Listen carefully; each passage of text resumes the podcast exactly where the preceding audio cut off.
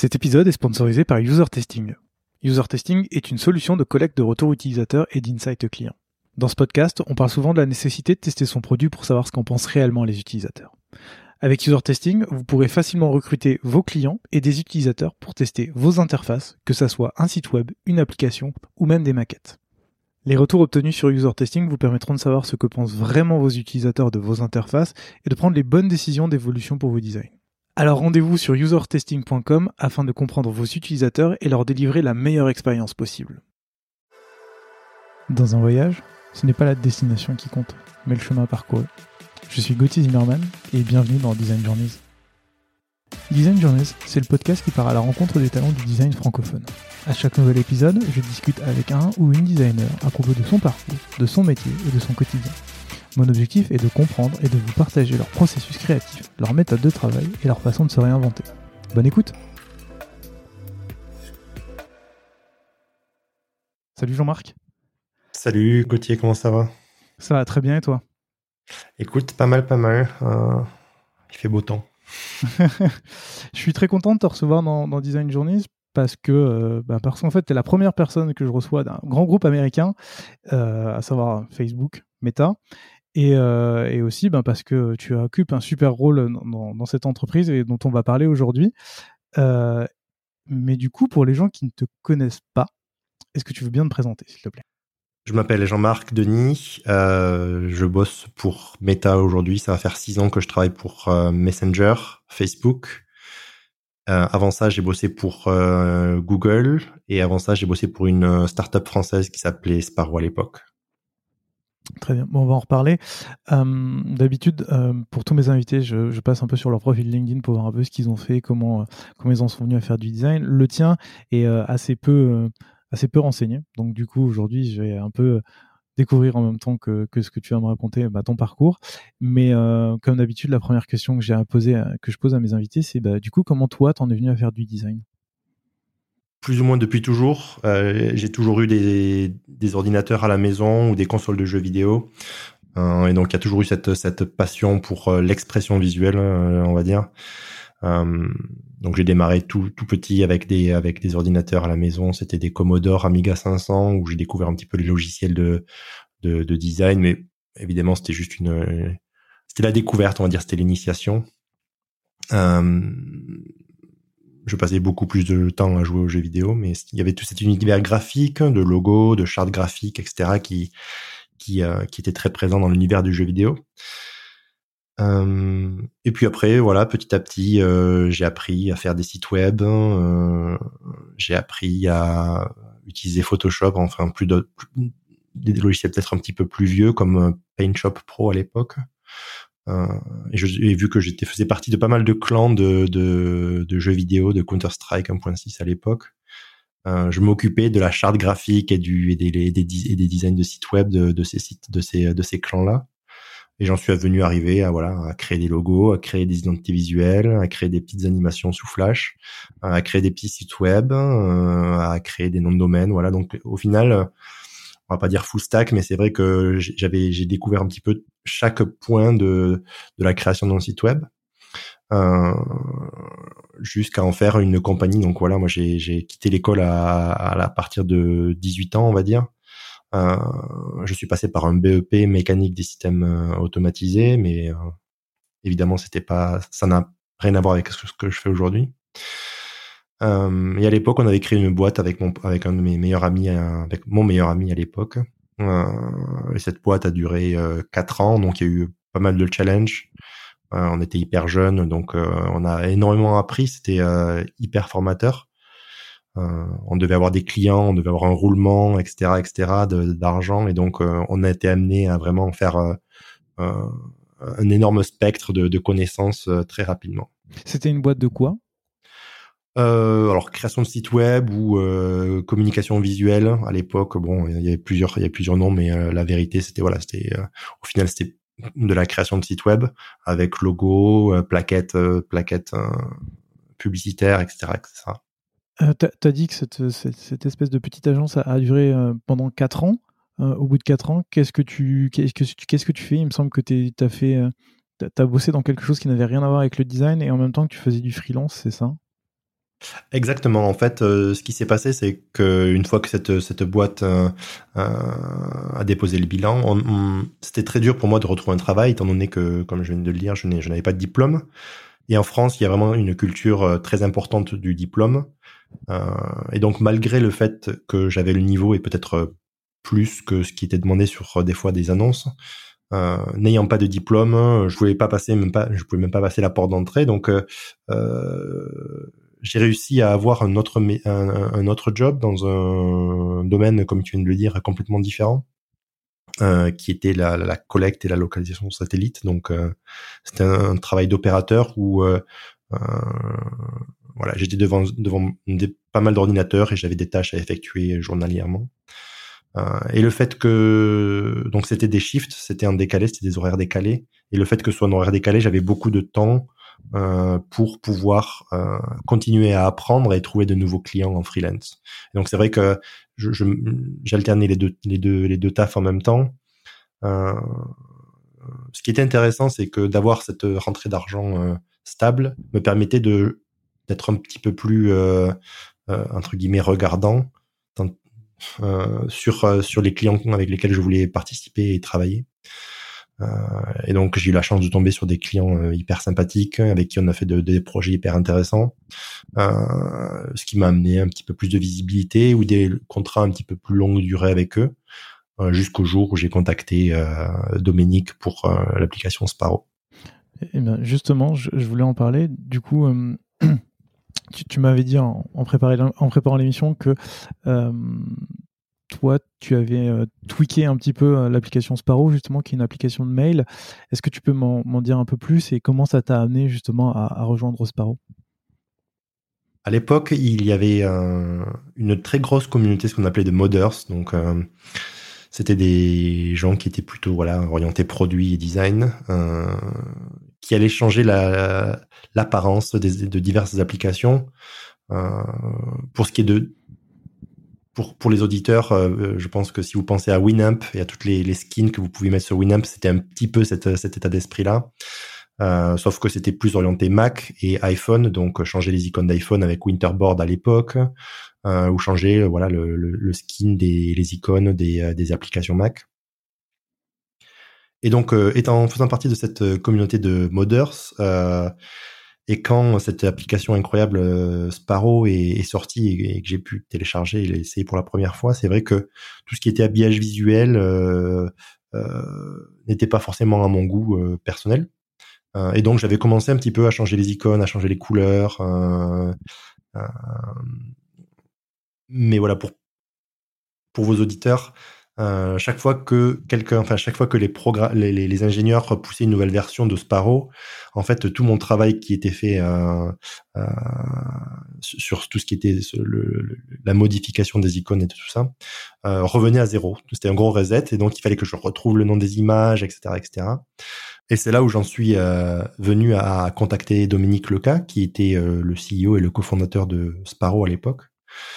Euh, et je lui ai proposé un, deal en fait entre guillemets où je lui disais écoute euh, voilà j'ai téléchargé votre application c'est vraiment euh, assez révolutionnaire pour le mail. C'est incroyable que vous soyez français moi aussi je suis français. Je suis designer graphique. Est-ce qu'on peut collaborer voilà pour changer les icônes et pour vous aider à changer les icônes et peut-être un petit peu le, non pas que le UI mais aussi peut-être l'expérience utilisateur? Comme ça, j'aurais pas entre guillemets à refaire le travail chaque fois que vous sortez une nouvelle application. Ce à quoi il a dit, ben euh, ok, euh, deal, et on a commencé à travailler ensemble sur voilà sur Sparrow Mac, les icônes, et puis après tout ce qui va être charte graphique, habillage graphique, campagne marketing, et un peu plus tard la version iPhone et la version iPad qui n'est jamais sortie. Et en même temps, tu continues de travailler à côté euh, dans, la boîte dont tu nous as parlé tout à l'heure, ou tu t'arrêtes et tu rejoins Sparrow à, temps plein? Pendant un très grand moment, jusqu'au rachat de par Google, euh, je travaillais, je faisais les deux tafs. Donc, euh, je travaillais au, travail entre guillemets deux jours et ensuite, dès que j'avais un moment de libre, je travaillais avec Dom jusqu'à très tard la nuit ou très tôt le matin. Et c'est vraiment, euh, j'ai gardé les deux, les, les, deux, les deux, les deux jobs jusqu'à jusqu'au rachat de, de, Google. justement, venons-en. Du coup, au, moment du, rachat de Google, toi, tu as justement la, chance de rejoindre Google avec les, équipes de Sparrow, puisque, parce que oui, en fait, Google rachète Sparrow et les équipes sont intégrées dans l'entreprise. Comment tu vis, toi, ce, rachat par Google? Euh, Je vis ça comme, comme une chance incroyable et exceptionnelle. Euh, j'ai toujours vécu à Toulouse, j'ai toujours travaillé pour des boîtes françaises ou euh, européennes. Et Google, c'était vraiment, euh, entre guillemets, la NBA. C'était euh, les meilleurs des meilleurs, les gens les plus... L'image que tout le monde se fait de l'extérieur, voilà, c'est des mecs hyper bons, talentueux, qui connaissent vraiment ce sur quoi ils travaillent. Et donc, c'était hyper motivant pour moi de rejoindre, de rejoindre Google, et c'était une opportunité d'une vie. C'était ouais, une, une opportunité d'une vie comme tu l'as expliqué à ce moment-là, tu étais, euh, quand même à travailler à côté euh, en parallèle de ton taf pour, pour Sparrow. Comment tu expliques le fait que Google t'ait recruté alors qu'à l'époque tu étais euh, entre guillemets juste freelance pour Sparrow? Je ne sais pas. quand, les, quand les boîtes US rachètent les boîtes d'autres boîtes, il y a souvent deux raisons. La première, ça va être le, ce qu'ils appellent talent acquisition. Donc, euh, c'est les gens qui font la boîte, qui ont cette énergie, qui ont cette euh, créativité.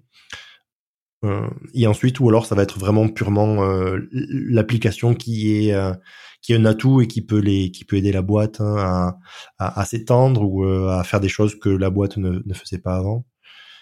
En, en l'occurrence pour Google, je ne sais pas quelle était leur intention. Je, je, je ne peux que supputer. Euh, mais le fait qu'ils aient étendu des, des, des, contrats à moi qui étais freelance, j'imagine que c'était peut-être entre les deux, euh, l'équipe euh, leur a plu et le profil de, des gens qui faisaient partie de cette équipe leur a plu. Euh, en même temps que voilà l'application qui était qui avait un certain buzz et qui avait eu pas mal de, de, de media coverage, de couverture média, de médiatique euh, en France et, et, dans le monde. Donc peut-être quelque chose entre les deux. Euh, mais j'imagine que voilà, ils étaient vraiment pas obligés de me, de me, de me proposer un contrat, donc euh, je ne peux que je ne peux qu'imaginer. Et, et, du coup, tu, tu rejoins à l'époque l'équipe Gmail. comment ça se passe ce changement d'une toute petite boîte de 5 personnes au mastodon de Google? C'était intéressant. C'était un changement, c'était un choc culturel. Euh, sous tous les plans en fait. Choc culturel parce que quand tu déménages aux États-Unis, euh, bon ben déjà euh, déjà premier choc et deuxième choc c'est va être le choc petite équipe comme tu l'as très bien mentionné, mmh. énorme équipe. alors moi j'ai trouvé ça intéressant pour plusieurs raisons. alors quand tu rejoins Google, tu, tu voilà, tu c'est un reality check très sérieux. Moi j'ai toujours été habitué en France, il faut que tu te montre, il faut que tu euh, show up euh, au travail euh, vers 8 heures parce que c'est là où c'est qu'on commence. Euh, et c'est pas 8h30 parce que sinon ben en fait tu es en retard.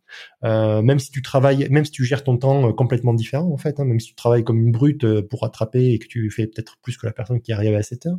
Et pareil le soir peut-être la vieille blague si tu pars à 4 heures parce que tu dois chercher ton gosse ah, mais t'as pris ta demi-journée. Ouais, en fait ok.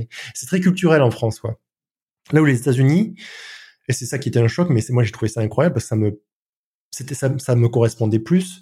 C'était, on va pas regarder ce que, comment tu, les, on va pas regarder tes heures, mais par contre il faut que le travail, le travail soit fait. Mmh. Et ça, en tant que bon, voilà, ça, correspondait plus à, à, mon archétype de euh, mec qui joue euh, tard aux jeux vidéo et qui se lève euh, tard, mais voilà, une fois que tu t'y mets, tu t'y es, dessus et tu restes et tu fais des heures, voilà, tu fais des heures conséquentes. Et c'est pas parce que t'es pas au travail, puis on le voit aujourd'hui avec tu sais, le travail de la maison, mais c'est pas parce que t'es pas sur le lieu de travail que tu travailles pas non plus. Hmm. je pense que quand il y a eu Covid, j'ai jamais autant travaillé que je, quand il y avait Covid de, de chez moi. Ok. Et, et en dehors de, de cet état d'esprit, toi, dans, l'équipe Gmail, comment ça se passe? Parce que tu passes quand même du seul designer d'une application à, j'imagine, une équipe de au moins plusieurs designers. Je ne sais pas combien vous étiez à l'époque, mais mhm. tu, n'es plus tout seul à travailler dessus. Comment se, comment se passe justement cette, appréhension ou cette découverte pour toi? Alors, c'est, c'est, j'ai pas trop réalisé au début en fait. Euh, je pensais que quand on allait rentrer dans cette boîte, euh, on allait avoir un peu plus de leads que, que ce qu'on a eu. mais je pense qu'on s'est mal débrouillé en fait dans la dans la dans la comment tu dis quand on a rejoint l'équipe, il y avait tellement de, de, différences qu'on s'est peut-être mal entendu sur certains points. D'accord. j'ai eu la chance d'être le lead de, de l'app de l'app iOS. Donc à l'époque, on, on, allait bosser sur Inbox by Gmail, mais qui n'était pas du tout ça quand on est arrivé, qui n'existait pas du tout. Euh, et donc ça, ça a eu plusieurs itérations, etc. Mais au début, ce n'était pas du tout ça. Mais j'ai eu la chance d'être euh, voilà lead designer de l'application iOS. Donc j'avais un manager, etc. Mais euh, les gens qui étaient autour de moi, euh, alors, je, je, ne gérais pas une équipe, mais voilà, ils étaient on s'aidait mutuellement pour créer cette application iOS.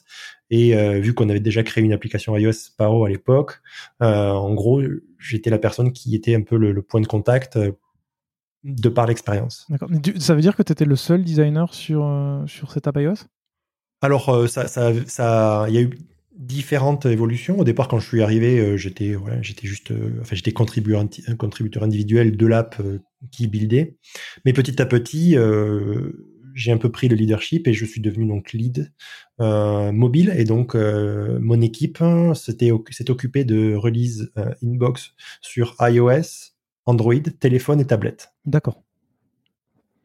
Ok. Et, donc ensuite il restait une, partie, pardon, il restait une partie web qui, euh, sur laquelle j'ai aidé un petit peu sur le visuel, mais qui n'était pas euh, l'idée par, euh, par mon équipe.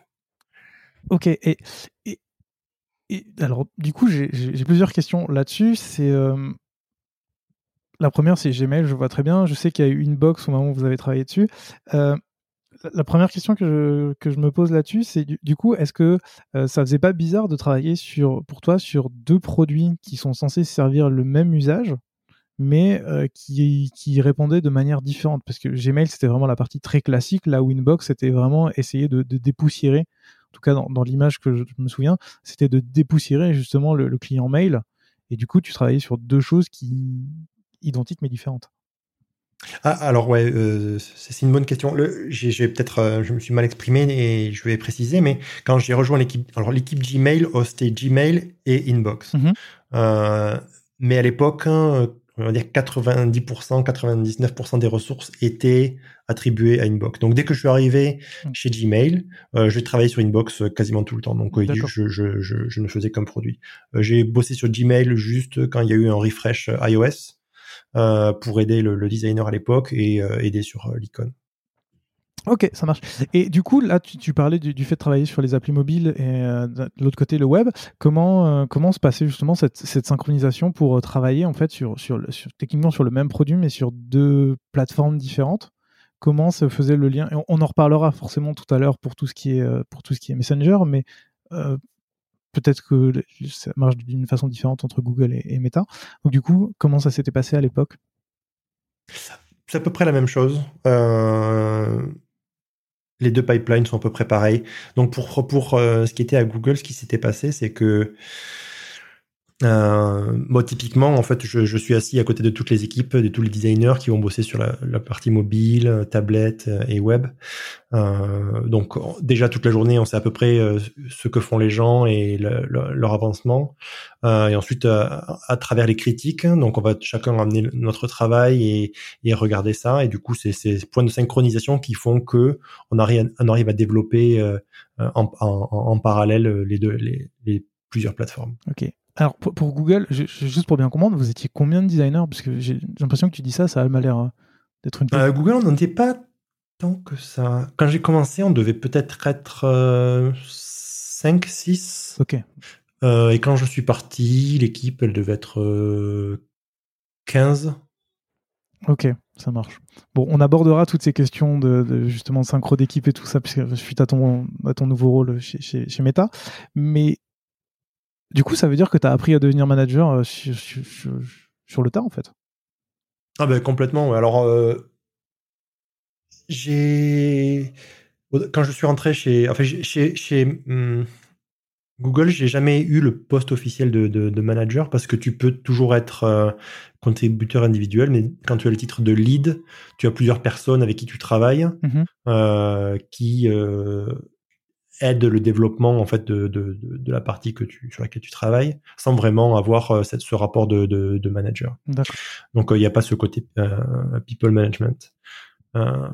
mais voilà, ça, ça, ça, ça t'oblige quand même à, à, travailler avec d'autres designers et de faire en sorte que euh, ce groupe euh, parle de la même voix, euh, qu'on présente les mêmes choses, qu'on se met d'accord, qu'on se mette d'accord sur les décisions, que chacun ait son espace pour grandir en tant que designer aussi, que ce soit pas une dictature, etc. Donc, tu commences déjà à comprendre, à, à, à, à comprendre cette culture de management à partir de ce moment-là. Euh, en, en, termes de managing, de, de management, j'ai vraiment commencé quand j'ai commencé chez, chez Messenger en, en, en, position entre guillemets officielle de, de manager. Ok. On va, on va y revenir. Il y a juste un dernier, un dernier point que, que je veux évoquer sur, sur ta période euh, Gmail Inbox, c'est que en parallèle de, de ce taf-là, tu t'as lancé, euh, as lancé à l'époque une formation sur Sketch, c'est ça? Et, euh, et je voulais savoir pourquoi tu as, décidé, euh, en, parallèle de ton tas, de faire une formation sur, sur cet outil-là? Alors, c'est. Tu poses, tu poses que de très bonnes questions. Ah, je te remercie. Ce qui s'est passé, c'est qu'à l'époque, Sketch était très, très, très nouveau. Ouais. N'était pas du tout un standard dans l'industrie. C'était en 2014, euh, pour, juste pour resituer euh, auprès des auditeurs et des auditrices. Alors, je pense que. Même avant. Le, le, non, non, non, le cours peut-être euh, était peut-être en 2014, peut-être un peu avant, mais euh, vraiment à l'époque, en fait, euh, du moins dans la Silicon Valley, euh, très, euh, aucune compagnie n'utilisait Sketch en tant que logiciel pour pour faire des développements de d'UI. mais ayant la chance en fait d'être à San Francisco, j'ai rencontré, je rencontrais pas mal de gens. J'étais vraiment, je faisais pas mal de dribble meetup à l'époque, comme, comme ça s'appelait comme ça, euh, ou lors euh, des, de la WWDC.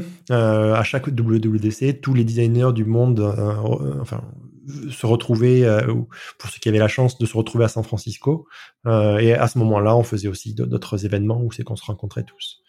et à l'époque, hein, un autre designer qui s'appelait Meng To, euh, qui a fait énormément de, de, choses dans le domaine de, Sketch, Swift, etc. J'essaye de retrouver le nom de son site, mais je, le mettrai dans la description. Je vois exactement de qui tu parles. Design plus code. Exactement, Design plus code.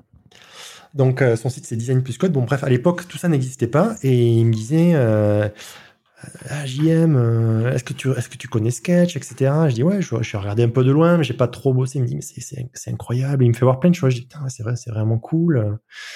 Euh, et il me dit euh, ah il y a pas de il y a pas de cours machin. Il avait commencé à faire un petit peu de je crois qu'il avait un un cours sur peut-être un truc plus orienté code etc. Je dis et je lui dis il faudrait faudrait que je fasse un truc sur sur Sketch parce que ça peut aider à démocratiser un petit peu le logiciel euh, ou justement à, d'autres designers qui ne sont pas dans des grosses structures qui ont besoin d'adhérer à toutes ces, euh, ces, ces, ces, ces, legal et policies, etc., de pouvoir aller plus vite dans leur travail. Euh, et je suis vraiment devenu hyper fan du logiciel parce que euh, ça a accéléré mes, euh, mon temps de, d'exécution vraiment de manière monstrueuse. Vous étiez sur Photoshop à l'époque? À l'époque, on était sur Photoshop, ouais. Alors, euh, ça aussi, euh, fun fact, euh, à Google, il y avait des, il y avait des designers sur Photoshop et d'autres sur euh, Illustrator. Bon, alors, on me parle pas pourquoi sur Illustrator. Et à l'époque même, je vais te dire, il y avait même Fireworks de mémoire. Ouais, donc ça c'était à l'époque. Mais bon bref, c'était un peu la bataille des apps Photoshop. La majorité était, su, était, était sous Photoshop, de, de, Adobe pardon. La majorité était sous Photoshop et quelques cas un petit peu plus niche étaient soit sur Illustrator, soit sur Fireworks. Euh, donc ça aussi gros problème. Hein, ben, envoie-moi ton fichier euh, AI, euh, ça marche pas en Photoshop, chef. donc pas mal de problèmes de ça. Sketch résolvait ces, ces, ces, ces problèmes-là. Mmh.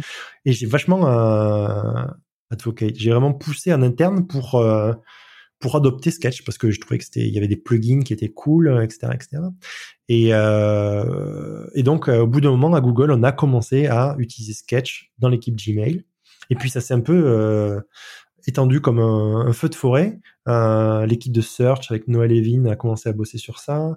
Euh, d'autres designers comme Jerry Goldberg qui était aussi chez Search commençaient à bosser sur ça. Et plusieurs équipes ont commencé à adopter Sketch jusqu'au final ça devienne vraiment le, standard industrie pour Google. Et donc du coup toi tu as fait ton coup à côté pour... Voilà. Et je me disais, ben en fait, je, vu que j'étais un peu le point de contact sur, sur, sur, sur Sketch, tout le monde venait me voir ou tout le monde posait des questions. je me disais, bon, ok, je vais faire un, ce cours, je vais le rendre gratuit pour les, les mecs de Google et à l'extérieur, bon ben voilà, s'il y a d'autres gens qui, qui veulent qui veulent apprendre ça, ils, euh, ils, pourront ils pourront apprendre un peu à, à, se servir de ça et de certains plugins, de certaines features qui étaient vraiment euh, cool euh, pour tout ce qui était créer des galeries et, rentrer du contenu, tout ce qui était populaire, mettre les images dans des, des, des carrés, etc., etc. Ça marche. Cela dit, après trois ans chez Gmail, Inbox et à travailler sur Sketch, euh, j'ai trouvé euh, ton parcours assez intéressant parce que tu rejoins euh, l'équipe réalité virtuelle de Google. qu'est-ce qui, pourquoi tu, changes de, poste? Parce qu'en plus, j'ai regardé, tu, en fait, tu changes pile au moment où Inbox sort de la bêta, enfin sort de sa bêta et donc où le, le produit est propulsé en avant. À ce moment-là, tu, tu changes. Oui, alors c'est quelque chose qui se passe beaucoup dans ces équipes aux États-Unis, dans la Silicon Valley, dans ces grosses boîtes. C'est une fois que tu ships le produit. Euh, pour moi, mon travail était entre guillemets fait. D'accord. Euh, et j'avais envie de. Et, c'était un, processus assez long. Euh, le processus de développement pour euh, Inbox, euh, de mémoire, c'est peut-être quatre ans. Enfin, c'était vraiment très très long pour la release d'un produit. Et j'avais déjà donc ça c'est le premier point. Le deuxième point, ça va être un petit peu le niveau carrière. En termes de carrière, alors sans être prétentieux ou quoi que ce soit, mais j'avais l'impression, et, beaucoup de, de senior designers vont, vont, peut-être, euh, euh, ça va peut-être résonner avec les, avec nos, avec tes auditeurs qui sont un petit peu plus dans, leur euh, phase senior de, de, de, la carrière de designer.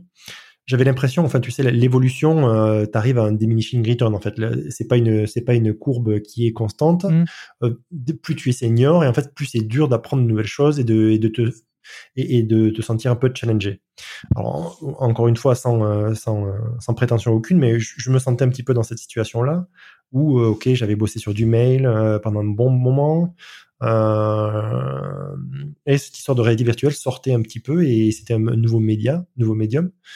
Et j'avais envie de recommencer à zéro. En fait, je m'étais dit, ok, en fait, comment ça se passe si je recommence à zéro? Je pourrais recommencer cette nouvelle cette nouvelle courbe euh, et euh, avoir voilà cette cette cette cette euh, sensation de progression un petit peu rapide.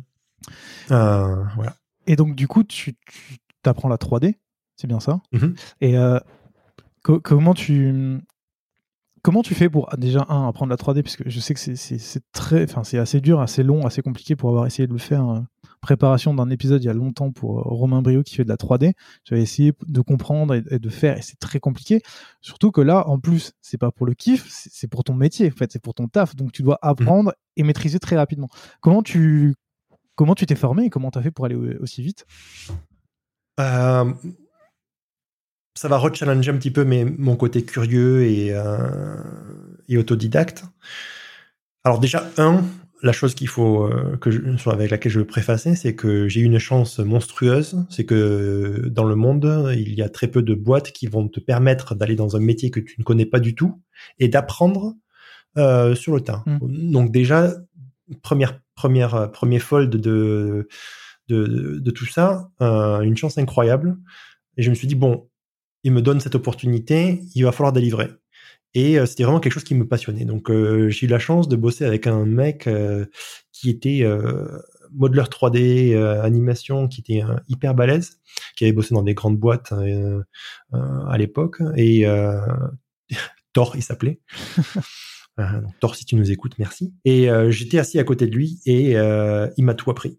Donc, et quand, et quand j'ai rejoint cette compagnie, cette, cette, cette, équipe, je ne vraiment, enfin, je connaissais rien du tout, quoi. Je, aucun logiciel, euh, le jargon, les spécialités, euh, zéro.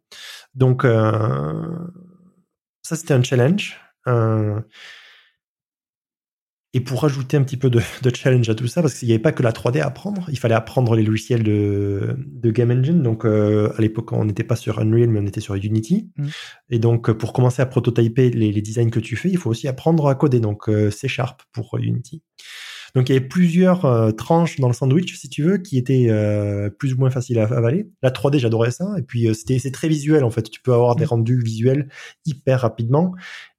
Et ça, c'est quelque chose qui, c'est un driver pour moi, quoi. Dès que j'arrive à voir ce que je fais et que ça a un résultat, ça me donne envie de, me perfectionner encore plus, encore plus, encore plus, encore plus, encore plus. Euh, aujourd'hui, euh, même aujourd'hui, alors que c'est pas du tout mon métier, euh, je passe mes pas mal, enfin, je passe quelques soirées sur Blender ou sur, enfin, j'ai switché, j'étais sur Cinema 4D. J'ai essayé, j'ai essayé tous les panels de, la 3D. J'explorais vraiment la, la 3D dans, dans, dans tous ces, dans tous ces, dans toutes ces facettes.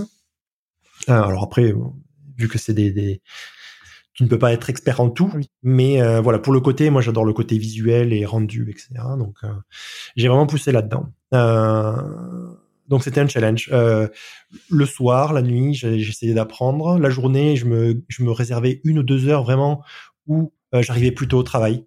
Alors j'arrivais plutôt au travail ou quand j'étais dans le bus et que j'allais à, à, Mountain View, je regardais des vidéos. Donc euh, beaucoup de tutos euh, et le processus d'apprentissage euh, reste toujours un peu le même, quoi que soit la, la, discipline. En tout cas pour moi, le processus est, simple et le breakdown c'est trouver les meilleurs et se challenger aux meilleurs et essayer d'arriver à faire aussi bien que. Alors, tu n'arrives jamais à faire aussi bien que. Bon, en fait, des fois si, mais même si tu arrives à 90% euh, du chemin, euh, tu arrives déjà, en fait, tu, tu, tu es déjà dans, le, dans les points 1% des gens qui arrivent à faire ce genre de, choses.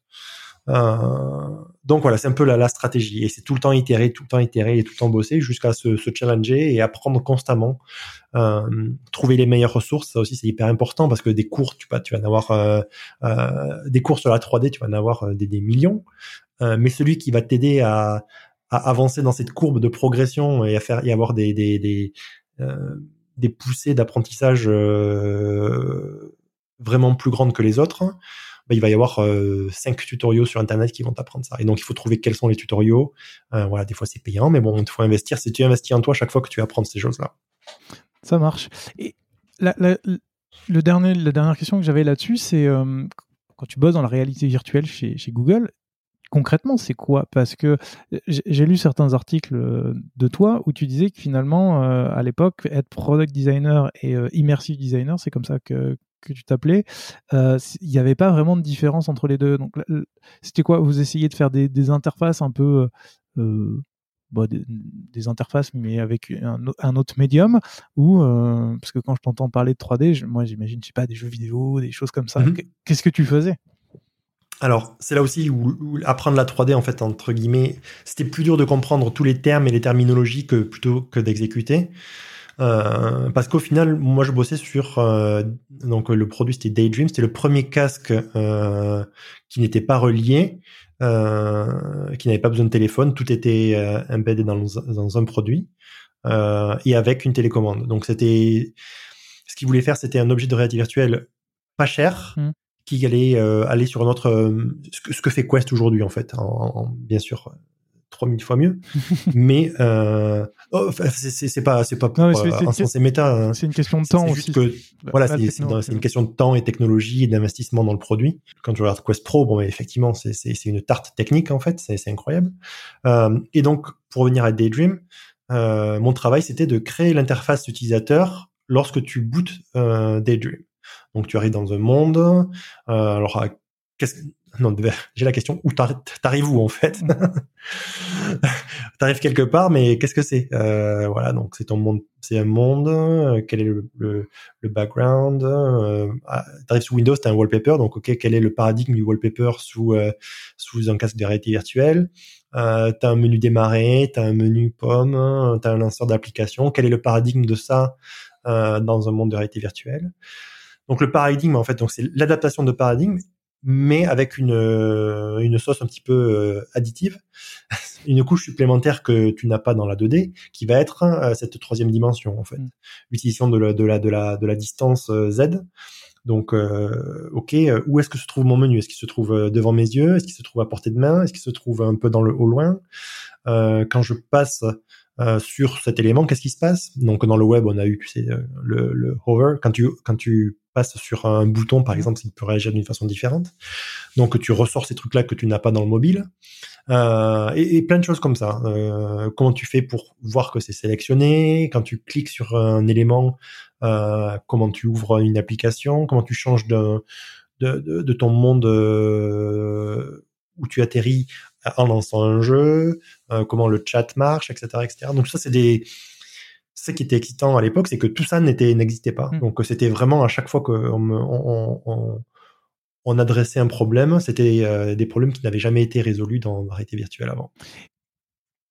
T'as pu tester ça avec, avec des vraies personnes, des utilisateurs, ou c'était quelque chose qui était plus en interne au début, et puis euh, vous initiez le, le tool, et puis, euh, puis vous voyez comment les, les gens réagissent Alors, à, un moment donné, enfin, Google étant Google, euh, à chaque produit, les, les, recherches utilisateurs ne sont jamais très loin.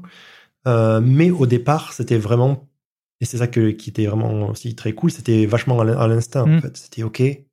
C'est qu'est-ce qui, qu'est-ce qui, qu'est-ce qui est cool et qu'est-ce qui marche, ouais, qu'est-ce qui marche pas. Euh, c'est de, la simple déduction et j'adore euh, fonctionner comme ça. Euh, juste la déduction de voilà gut feeling et déduction quoi. comment on dit en français sens, sens commun. le, ouais. Common sense. Ouais, bon, sense, le, le, sens commun, le, bon sens. Bon, le bon sens, voilà. Le bon sens. Et donc, euh, sur, sur, sur ces choses-là, on marchait beaucoup à ça. Donc, euh, ok, ben, finalement, alors, euh, j'ai mon, j'ai mon ordinateur, j'ai mon PC, ok, j'ai l'unité ouvert, je teste le menu, ok, est-ce que c'est trop loin, c'est pas assez loin, ok, ben, peut-être euh, on va le pousser, ok, ah, ben, je l'ai trop poussé, c'est trop petit, ben, maintenant, les, les, les, les polices de caractère, euh, tout, c'est toute cette, quand je parle de, de, de, de l'axe Z, c'est toute cette, toute ces, cette, cette, depth, Profondeur? Profondeur, c'est toute cette profondeur qu'il faut gérer parce que plus tu pousses ton élément, plus, plus ta, ton icône elle est petite, plus ta fonte elle est petite, donc il faut tout réfléchir euh, en ça. Euh, et puis j'ai bossé avec des mecs qui étaient hyper doués chez, chez Google, qui euh, ont commencé à pousser des à pousser des, des, des, formules de maths en fait. Enfin bon bref, tout un tout un délire, mais euh, ouais c'était assez intéressant. Quand, quand je te vois en parler, là, encore aujourd'hui, j'ai l'impression que ça te fait vraiment kiffer et je vois des petites étoiles dans tes yeux. euh, pourquoi t'es resté que un an dans cette équipe? Euh, À l'époque, euh, bon, après, c'est les opportunités. Hein. Mmh. Quand tu es là-bas, bon, tu as des recruteurs qui te, qui, te, qui te parlent très souvent. C'était une équipe assez nouvelle. Et pour toute équipe nouvelle et une équipe où Google a beaucoup investi, c'est une équipe qui grossissait énormément très très vite. D'accord. Euh, et donc ça, ça avait perdu un petit peu de ce, de cette, de cette, euh, pas de ce charme, mais de cette, euh, comment dire, de cette forme un petit peu originelle. Euh, on n'est pas très gros et on avance assez rapidement. au fil des mois et des semaines, des semaines et des mois, il y avait plus de gens, donc il fallait encore plus synchronisé avec encore plus de gens pour faire des décisions. Tout est devenu un petit peu plus lent, ce qui est totalement normal euh, quand tu quand essaies de grossir, parce que plus de gens rentrent euh, euh, et plus il faut voilà les, les, mettre à jour et travailler avec eux mm. et interfacer avec eux. et aussi le fait que pour moi la réalité virtuelle à l'époque c'était pas le médium n'était pas abouti. D'accord. il y avait beaucoup de contraintes qui existe encore hein, aujourd'hui, mais qui euh, se, se ramène, qui, se vraiment euh, minimise euh, de plus en plus. Et ces contraintes me faisaient dire que voilà le, use case pour lequel Daydream était fait n'était pas vraiment pérenne pour les, les, les, cinq années à venir, on va dire. D'accord. la technologie n'était pas là, etc. Euh, et puis voilà d'autres nouveaux challenges qui étaient euh, aussi hyper intéressants, comme je dis, d'autres recruteurs, euh, donc Facebook qui m'avait qui m'avait contacté et, et, des challenges qui semblaient encore plus excitants que ce que je faisais à l'heure actuelle. Garde ça en tête, on va en reparler. J'ai juste une dernière question sur Google. Tu retiens quoi de ces quatre années chez Google? Euh, oh, énormément de choses. Enfin, c'était quatre années. même si l'acclimatation de la vitesse des équipes, de choc culturel était un peu compliqué. Je suis toujours resté vraiment euh, hyper positif et hyper euh, toujours voilà, enfin sans vouloir me répéter, mais dans cette curiosité en fait, tout, est tout est incroyable. Tu tu tu tu découvres un monde euh, que tu vois de l'extérieur. Euh, participer à Material Design, c'était un truc incroyable aussi. Mais tu vois, c'est vraiment ce genre de choses qui se qui s'imbriquent sans que tu le saches. Et quand tu regardes un petit peu euh, a posteriori, tu te dis, oh, ouais, c'était un truc de ouf en fait. Bah, pour la petite histoire, Material Design, donc je bossais sur Inbox. Ouais. Et Inbox, à l'époque, utilisait un design system qui s'appelait Kennedy, qui était vraiment très vieillot à l'époque. Et quand à chaque fois je faisais mon interface, ça me, ça me rendait un peu pas malade, j'étais un peu tristouné, quoi, parce que euh, c'était, c'était, quand tu regardais l'application sur mobile, on aurait dit une, application d'il y a cinq ans en fait, et, en discutant à droite à gauche, on me dit, ok, cette personne, Nicolas Vitkov, euh, bosse sur euh, quelque chose qui s'appelle, comment il s'appelait ça à l'époque? Ouais, je sais plus. Bon, bref, c'était pas Material Design. Mais euh, il bosse sur ce truc-là, va le voir, etc. Et je lui dis, bon, ben, je bosse sur Inbox by Gmail. L'interface est vieille. On me dit que tu es en train de rebosser sur, euh, sur une nouvelle, euh, sur un nouveau langage visuel. Alors, il me montre un deck, mais c'était vraiment le deck, si tu veux, avec des gifs cool, quoi, en fait. Il me dit, ouais, alors en fait, c'est un matériel qui se morphe. Je dis, ok, mais ça ressemble à quoi dans l'application, tu vois? Et il me dit, mais non, ça n'a pas fait encore. Euh. Je dis, ok. Donc je dis, ben, c'est super cool parce que est-ce qu'on peut bosser ensemble pour faire avancer ce truc, quoi? Et, euh, lui, en fait, il était vraiment dans le à l'époque. Hein, après, il était, entouré, euh, évidemment. J'ai pas créé Material Design, mais on, a bossé ensemble sur euh, euh comment faire en sorte cette passerelle entre vraiment le côté un petit peu vision dans le produit. Euh, et, Inbox était le premier produit Google à être shippé avec Material Design. Euh, parce que ça, on a bossé avec cette équipe depuis le début et on n'a pas arrêté de bosser avec cette équipe après. Euh, et cette équipe a énormément grandi. Maintenant, c'est une équipe qui est gigantesque. À l'époque, ils étaient, quand j'ai contacté Nicolas, ils étaient peut-être, je sais pas, ils étaient trois quoi, dans, une pièce quelque part là-bas au fond du campus. Mais, voilà, donc c'est vraiment ce genre d'expérience et de quand tu regardes à posteriori, tu dis bon ben ouais, c'était juste euh, un truc de ouf quoi. J'imagine qu'on va pouvoir réaborder un peu ce sujet-là quand on parlera des design systems euh, chez Meta. Euh, du coup, tu, rejoins Facebook en, avril 2016. Est-ce que tu peux déjà nous dire pourquoi, pourquoi tu rejoins cette entreprise? Après mon expérience chez Google, j'avais envie de quelque chose un petit peu différent. J'avais envie d'une entreprise peut-être un peu plus petite, avec des équipes un peu plus réduites et plus focalisées sur sur la rapidité de, de sortir des choses. Facebook était, était vraiment l'entreprise parfaite pour ça. Euh, une, une, à l'époque où, j'ai rejoint Facebook, c'était euh, une entreprise, euh, c'était déjà une grande entreprise, mais euh, c'était plus petit que Google. Entre guillemets, un peu plus à taille humaine. Et donc, c'est vrai que lorsque tu te baladais dans les couloirs ou sur le campus, euh, tu reconnaissais les gens et tu pouvais avoir des discussions qui étaient un petit peu plus compliquées, euh, d'une part de par la nature de, la conception du euh, Googleplex, mais aussi voilà de la taille de l'entreprise. Donc ça c'était d'un côté, de l'autre côté c'était le challenge en fait, le nouveau challenge de de bosser pour Messenger, une application que j'utilisais tous les jours et étant passionné de design, c'est vrai que en tant que product designer, pour moi, le, meilleur travail que je vais pouvoir faire, ça va être sur des applications que j'utilise euh, tous les jours, en étant le premier utilisateur. Euh, et donc Messenger était vraiment dans cette catégorie-là. Et le, troisième, le troisième point, ça va être les gens. Donc à l'époque, David Marcus l'idée Messenger, donc était le head of Messenger. Euh, et j'ai toujours admiré ce qui, se faisait, ce qui se passait dans cette application. Il y avait beaucoup de choses qui arrivaient, comme les bots, euh, comme l'intelligence artificielle avec euh, M, et d'autres choses de ce, calibre qui étaient vraiment hyper intéressantes de l'extérieur en termes de stratégie et de, rapidité de d'exécution. Et donc voilà, ces trois points ont fait, fait pencher, m'ont donné envie de rejoindre Meta, enfin Facebook à l'époque. Ça marche. Alors je, refais une introduction, mais euh, vraiment rapide sur ce qu'est Facebook. C'est aujourd'hui l'entreprise s'appelle Meta, tu l'as dit. Euh, c'est une entreprise qui possède Facebook, Messenger, Instagram ou encore WhatsApp. Euh, toi, comme tu l'as dit, tu as rejoint Messenger et ensuite on en reparlera. Tu as rejoint, enfin, tu as complété toute ta palette en rejoignant Instagram, mais on va en reparler. Du coup, la, première chose que je veux te poser, c'est quand tu rejoins Facebook, tu, rejoins Messenger en tant que Product Design Manager. Est-ce que tu peux un peu m'expliquer ce que c'est que du coup un, Product Design Manager et comment tu t'es euh, et, quel était ton rôle et quelles étaient tes missions? Tout à fait. Alors Product Design Manager, ça va être une euh, bifurcation dans le dans le dans la carrière d'un product designer. Donc, euh, tu peux soit continuer en tant que product designer et devenir de plus en plus senior, donc faire la même chose, vraiment exécuter sur les designs, euh, être dans Figma, faire des prototypes, faire des decks de présentation, comprendre le, les problèmes utilisateurs et trouver et toi-même créer la solution. Ou alors le, côté un petit peu plus mm, manager, qui est aussi une façon de, de se scale yourself, de d'agrandir ton champ d'action euh, en ayant plusieurs personnes euh, à tes côtés pour pouvoir euh, créer ces solutions, ces ces, solutions de design.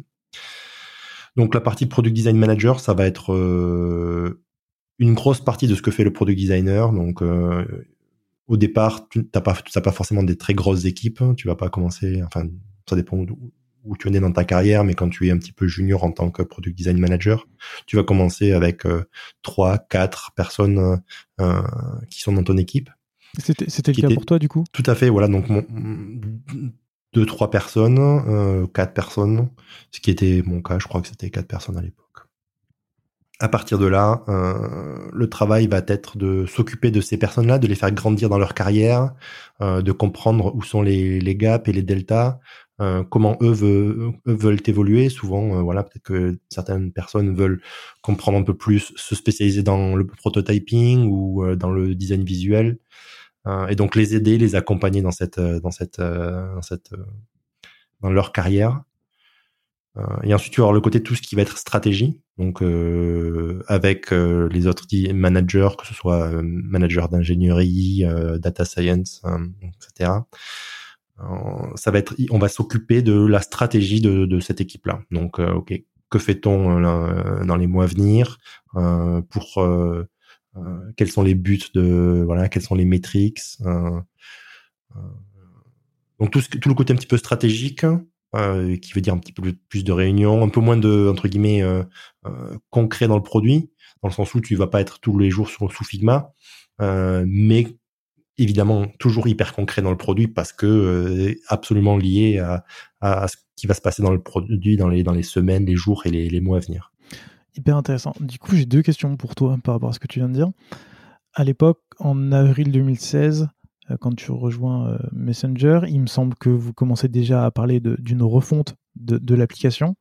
Tu me dis que vous êtes que tu manages une équipe de 4. Est-ce que ça veut dire qu'à l'époque, le redesign de, de, de Messenger a été fait par une équipe de 4 personnes? Sur la partie design, j'entends. Ouais, tout à fait.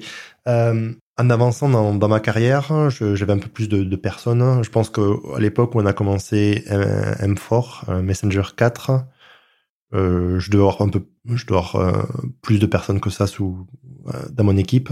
D'accord. Mais euh, pour ce redesign spécifique,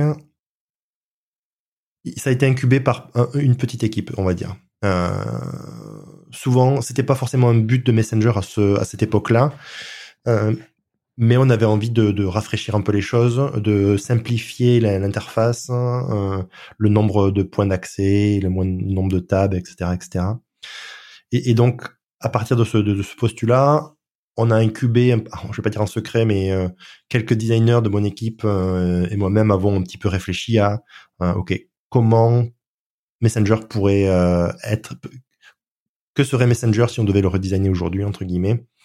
Et à partir de là, on a on a fait des, des itérations de design, euh, mais très rapidement, on a euh, amené avec nous plusieurs euh, design, d'autres designers, euh, parce que en fait, il faut savoir que dans Messenger, il n'y a pas un designer qui est responsable de tout, mais il y a beaucoup de, il y a, il y a plusieurs designers qui ont, qui sont experts dans leur, dans leur euh, comment dire, dans leur euh, aire de aire d'effet euh, ou dans le produit sur lequel ils travaillent. Donc par exemple, euh, je sais pas, je te, je un exemple, mais il va y avoir une personne qui va être spécialiste dans les threads encryptés. Il va y avoir une personne qui va être spécialiste dans le côté vidéo et audio. Et voilà, on a amené rapidement tous ces, toutes ces personnes à, à la table euh, ensuite, on a étendu évidemment aux, product managers et aux ingénieurs pour qu'ils soient, qu'ils fassent partie de l'aventure le plus rapidement possible. Euh, et puis voilà, on a présenté à David Marcus qui, qui a été euh, assez convaincu par par ce qu'on avait à proposer et on a itéré de voilà petit à petit jusqu'à jusqu'à sortir le, le, produit. Ça marche. Je reparlerai de ton équipe et de ton organisation, etc. et des process par la suite.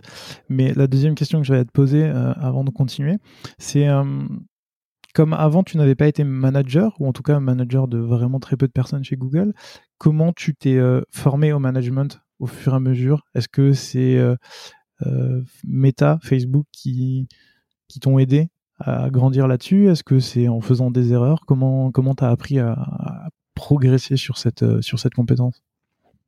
Il y, a, plusieurs réponses à cette question. Euh, premièrement, je pense que, comme j'ai essayé de l'expliquer, étant curieux et cherchant un nouveau challenge, euh, être un très bon manager était, était, un de mes challenges pour arriver à ce pour arriver à ce, à ce, but, euh, il y a eu plusieurs outils et plusieurs euh, pistes qui ont qui, m'ont aidé à, arriver à ce à, à être un, un, manager qui soit pas trop mauvais. euh, Julie Zuo à l'époque à l'époque avait posté posté énormément sur euh, tout ce qui était management. Euh, tu pourras peut-être mettre le lien dans la description, mais euh, c'était une ancienne de Facebook hein, qui était vraiment OG de Facebook qui a l'idée le, le, le, design de Facebook pendant un très long moment et était très transparente avec euh, ce que on faisait à l'intérieur de Facebook et les process design et était écrivait beaucoup beaucoup de posts sur Medium qui étaient très intéressants donc j'ai appris par rapport à ça. Euh, j'ai appris en lisant d'autres livres j'ai appris en regardant les gens comment les gens faisaient euh, j'ai appris de mes expériences passées avec des managers euh, qui étaient très bons ou, peut-être un peu moins bons et, comprendre où étaient les, points de failure et comment je pouvais faire en sorte de ne pas en arriver là. Euh, ou alors voilà en essayant de, refléter ce que j'aimerais moi-même avoir dans, un, design manager et essayer de coller au plus près de, cette image là. Ça marche. Euh, j'en profite pour te donner le coucou d'une des personnes que tu as managé, qui est Jérémy Barré, qui est passé dans, dans le podcast et qui m'a dit de, de, te passer un petit message. Donc j'en profite. Salut, ouais, c'était une super expérience d'avoir Jérémy. On a, on a bossé sur euh, Réaction ensemble. Euh, il avait fait un super boulot. Donc. Et justement, on en parle dans, dans un épisode, enfin dans son épisode du podcast. Donc, donc, je renvoie les gens qui veulent écouter cette partie-là. Le lien dans la description. Exactement. Après trois années en tant que Product Design Manager, tu deviens Director of Product Design. Qu'est-ce que ça change concrètement par rapport au rôle d'avant? La première chose, ça va vraiment être le, la taille des équipes. Ça va être la taille de l'impact que tu vas avoir, euh, les responsabilités en termes de, du produit que tu gères, donc euh, plus de parties du produit. Euh... Mais quand, quand tu gères, euh, de ce que j'ai compris, avant tu gérais Messenger, comment tu peux gérer plus que Messenger?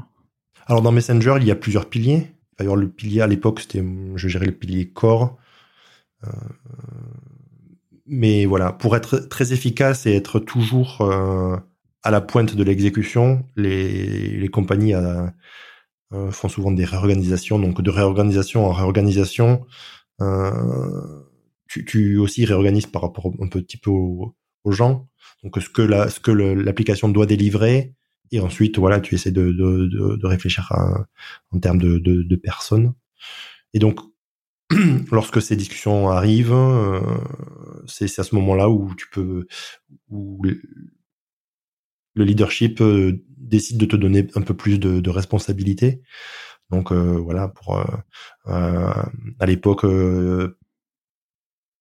par exemple, il y avait un pilier sur la messagerie, sur le messaging, sur la messagerie pure, donc tout ce qui va être un inbox, thread, thread view, thread details, composer. Euh, et ensuite, il y avait peut-être une, une, équipe. Enfin, il y avait aussi une équipe sur tout ce qui était euh, real-time communications, donc ce qui va être audio, vidéo. Et voilà. Donc ça, ça c'est deux piliers, mais tu peux imaginer qu'il y en a, qu'il y en a beaucoup d'autres. Mhm. Euh, et donc voilà, ben, plus de responsabilités, ben, plus de piliers où ton pilier s'agrandit. Euh, et donc, euh, par exemple, ben, tu, tu prends d'autres d'autres choses qui étaient faisaient partie d'autres piliers et tu es responsable maintenant de, de ces choses-là. Est-ce que c'est à ce moment-là aussi où tu deviens en charge d'une partie d'Instagram? C'est venu un petit peu après. Euh, alors pour remettre les choses dans le contexte, euh, euh, quand on dit euh, devenu responsable d'une partie d'Instagram, la partie messagerie d'Instagram et on s'est rapproché avec Messenger pour unifier les, les expériences et faire en sorte que la messagerie d'Instagram aussi puisse bénéficier des, nouveautés et des innovations de Messenger. Et c'est à ce moment-là, oui, qu'une petite partie de la messagerie d'Instagram euh, est venue sous Messenger et, euh, et de manière un petit peu horizontale, on va dire, euh, on a collaboré tous à faire en sorte que la messagerie d'Instagram devienne meilleure. je, je me souviens plus la date, mais l'une des premières choses qu'on a faites, ça, va, ça a été le cross cross platform. Donc si tu es sur Instagram, si tu n'utilises que Instagram et si tu n'utilises que Messenger, on peut quand même se retrouver et discuter. Euh, et à, l'occasion de, ce, de, cette, de cette release, on avait sorti euh, plusieurs features sur Instagram, comme euh, euh par exemple les, euh, les réactions. Mm.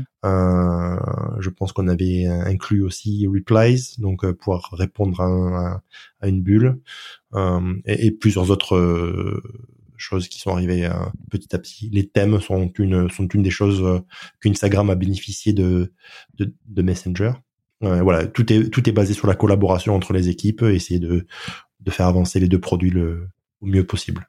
Ça marche. On va en reparler, mais j'avais une dernière question sur ça, puisque tu as parlé de, effectivement, de ce, de, ce projet de, de, je vais pas dire fusionner, mais en tout cas d'améliorer les interactions entre les messageries euh, Instagram et Messenger. Si je me souviens bien, à l'époque où ça avait été annoncé, il y avait aussi WhatsApp qui était considéré dedans.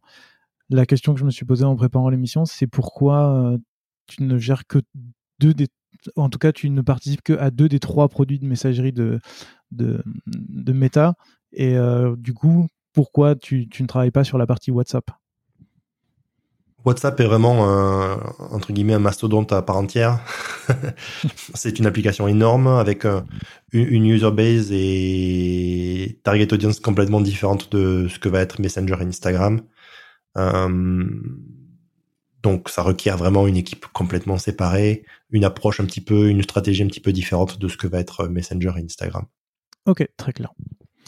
Alors maintenant, on, va essayer de parler de, ces six années euh, et demie que tu as passé chez Meta en tant que manager du, design. Je vais essayer d'englober tout ça.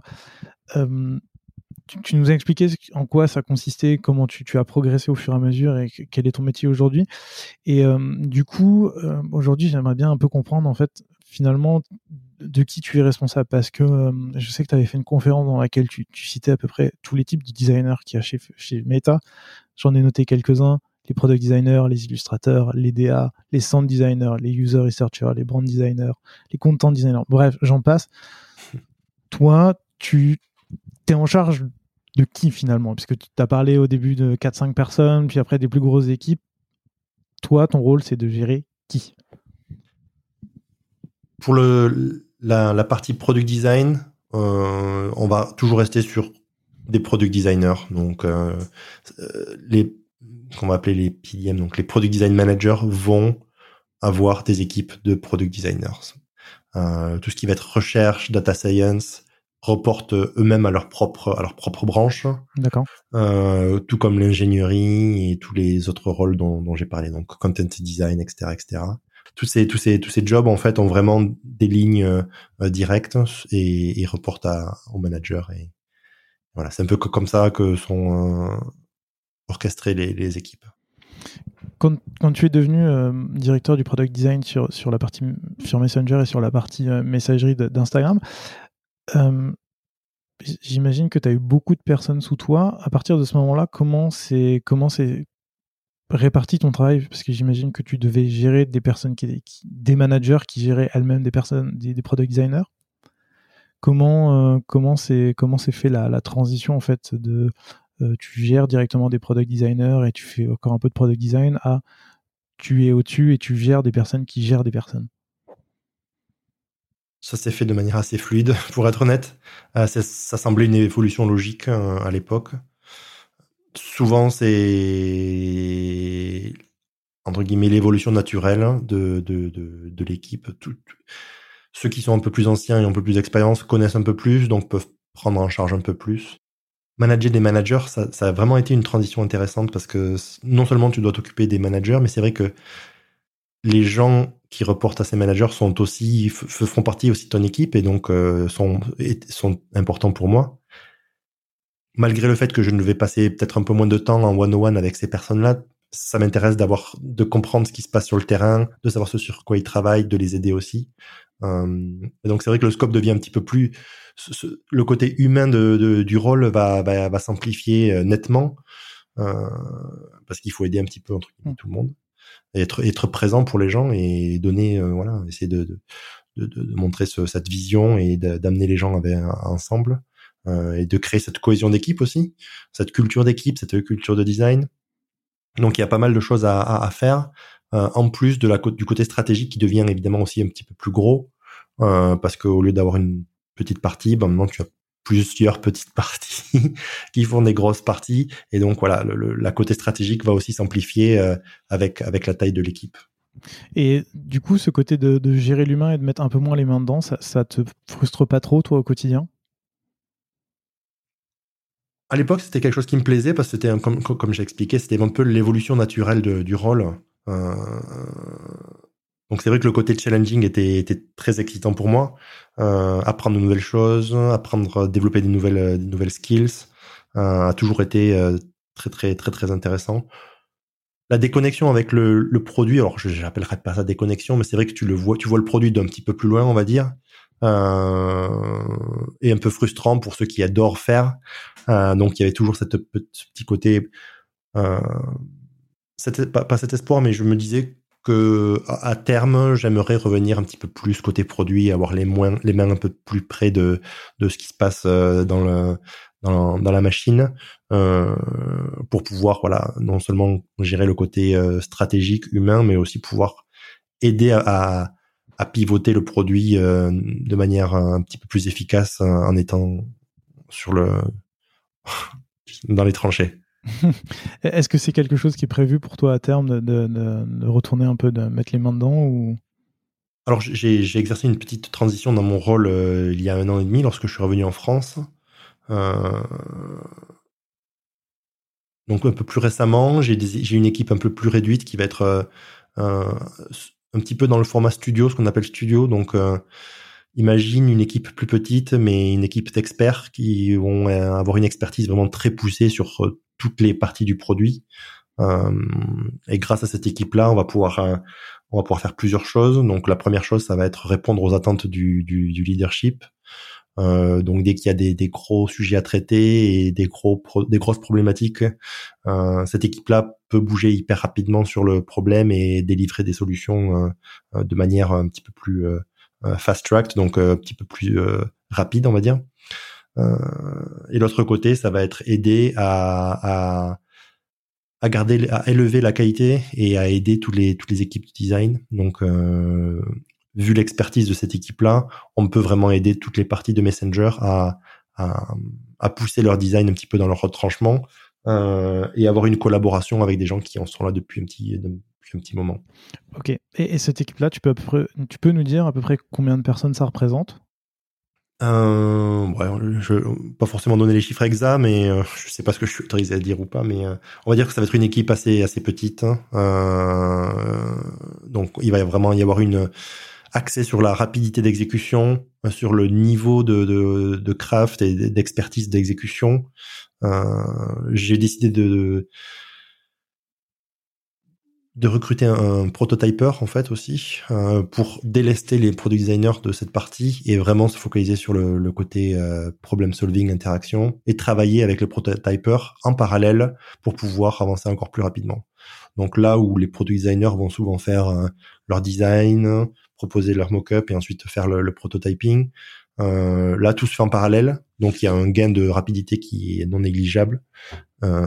Euh, et du coup, c'est, je pense que c'était vraiment un truc, euh, un changement d'équipe qui était, euh, un changement de structure qui était euh, très très bénéfique pour pour Messenger. D'accord. Donc, si, je comprends bien par rapport à ce que tu expliquais tout à l'heure, tu, tu, as des designers qui sont spécialisés dans, chaque plus ou moins feature ou chaque core feature. Je sais que vous avez une feature qui s'appelle core, mais j'essaye de, faire comme, comme, comme je peux. et là, il y a une équipe en plus qui vient aider. Et donc, toi, tu vas d'abord travailler en tant que directeur de toutes ces features-là et maintenant tu, tu gères plutôt l'équipe qui va venir en soutien de, des équipes de Messenger. Exactement. Donc voilà, les features, enfin ça s'appelle des piliers. Bon, ils ont organisé ça par piliers. Okay.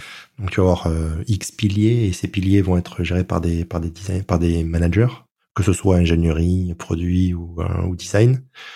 Et mon équipe s'occupe un petit peu de ce travail horizontale. Donc tu vas avoir des verticales et nous on travaille un petit peu plus en horizontal. Donc on va vraiment pouvoir être euh, euh ce côté, j'aime pas vraiment le mot, mais ce côté un petit peu agile où euh, on va pouvoir aller d'une équipe euh, aider pendant une journée par exemple l'équipe sur quelque chose sur, la, sur laquelle ils sont en train de travailler et le jour d'après aller sur quelque chose de complètement différent et toujours voilà aider en support cette, cette équipe là. Ça marche. Comme tu as été un peu partout, du coup, comme tu as été vraiment sur le produit et maintenant que tu es sur la partie plus studio, est-ce que tu peux nous expliquer un peu les, process d'un product designer chez, chez Meta en tout cas aussi chez Messenger et, sur la partie euh, messagerie d'Instagram? Comment, comment vous travaillez sur un, sur un pilier, par exemple? Comment, euh, comment un designer décide de travailler dessus? Comment ça s'organise, etc.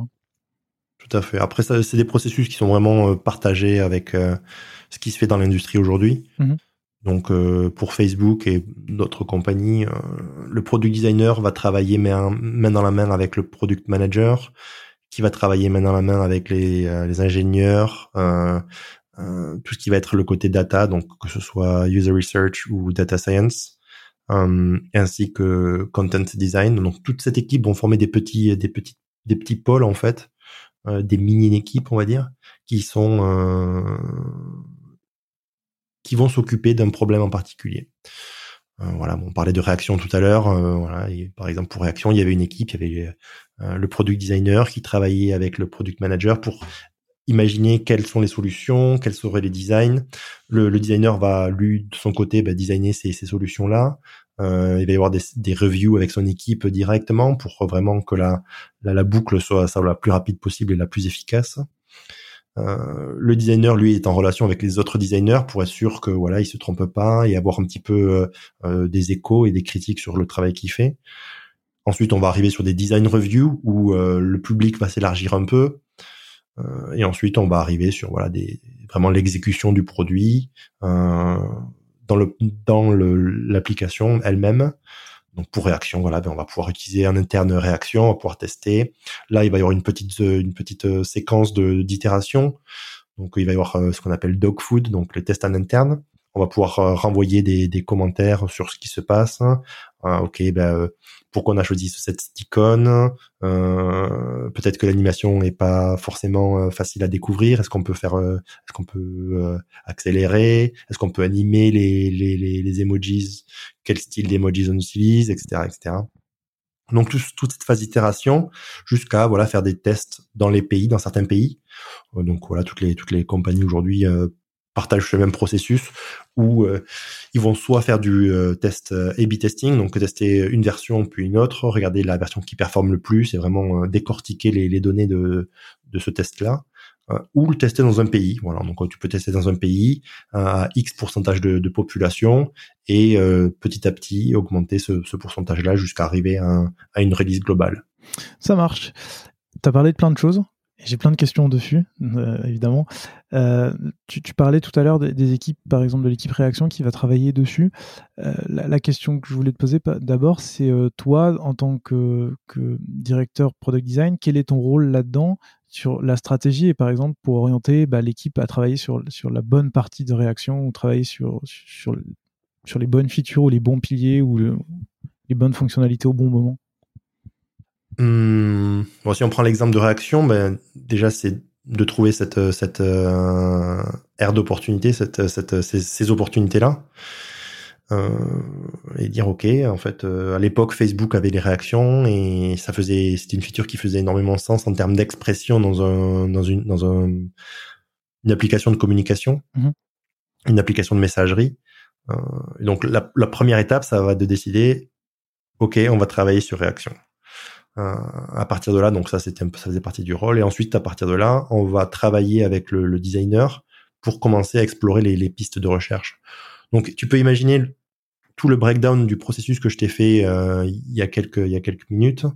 Euh, durant tout ce processus, on va accompagner le designer, on va aider à être le, premier comment dire le, caisse de résonance, le premier, la première personne avec laquelle le designer pourra discuter euh, et trouver des solutions qui seraient appropriées.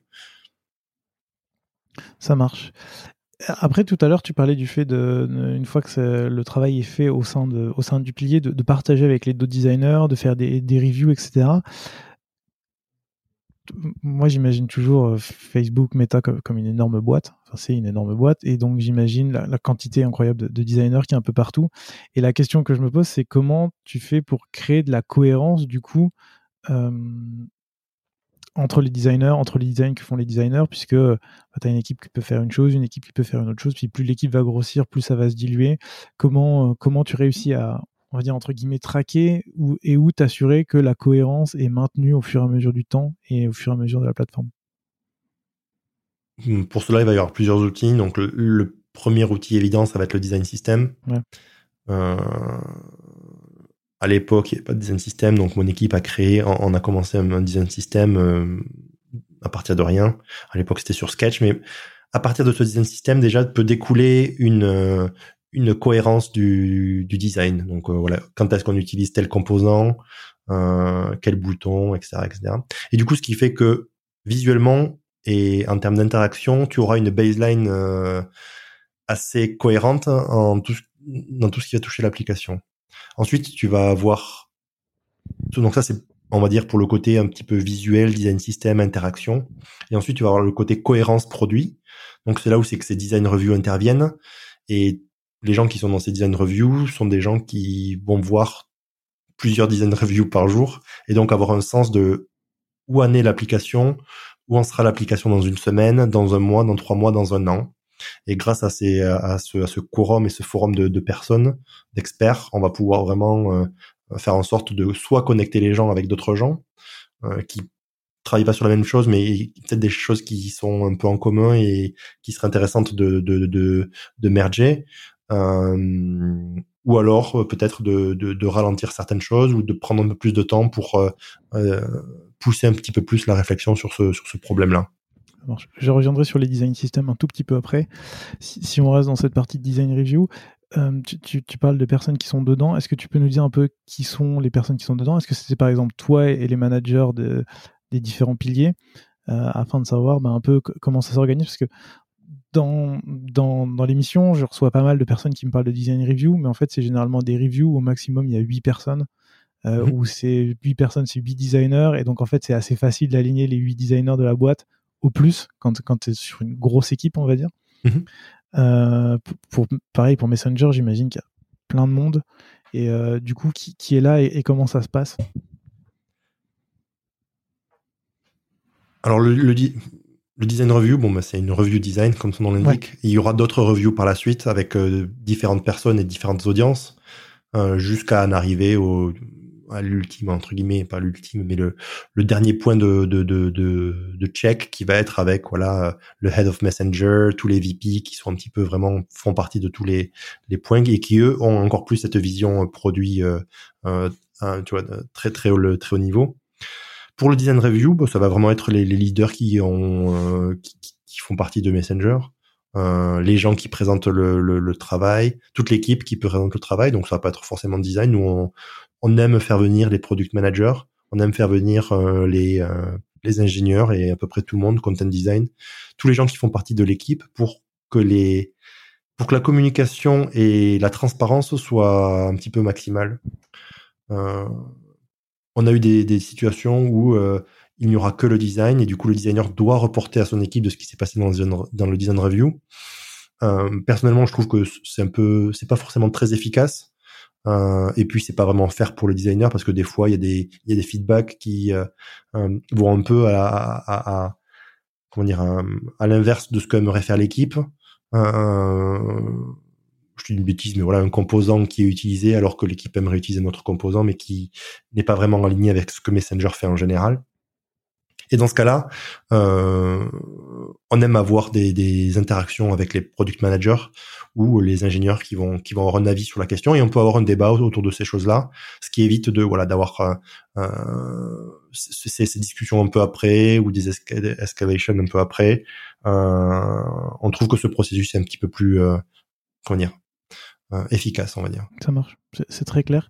Et, tu parlais de ce passage où une fois que, tout était validé, il y avait un passage avec euh, les VP, par exemple, de, Messenger, Facebook, etc. là, en quoi ça consiste pour, pour, un designer? Est-ce que c'est, d'ailleurs, est-ce que les, designers ils, ils, participent ou est-ce que c'est toi, par exemple, qui représente ton équipe? Et l'idée, c'est quoi? C'est de se dire, euh, on montre juste ce qu'il y a de nouveau ou ce sur quoi on a travaillé pour s'assurer que tout le monde est ok, ou ça peut être encore un moment où ça retourne sur une boucle complète d'itération avant, avant d'aller plus loin? Chaque point de contrôle est là pour éviter de revenir à zéro. Donc le design review, il faut que le les, feedbacks donnés soient vraiment euh, euh, très actionnables et puissent faire avancer l'équipe. Le but, c'est pas d'arrêter l'équipe ou de la faire mm. revenir en arrière. C'est tout le temps d'aider l'équipe à aller, aller de l'avant. Donc, est-ce que, voilà, dans ces design reviews, enfin, dans ces reviews finales, euh, il est arrivé de revenir un petit peu en arrière? Oui, certainement. Euh, ça arrive souvent? Non.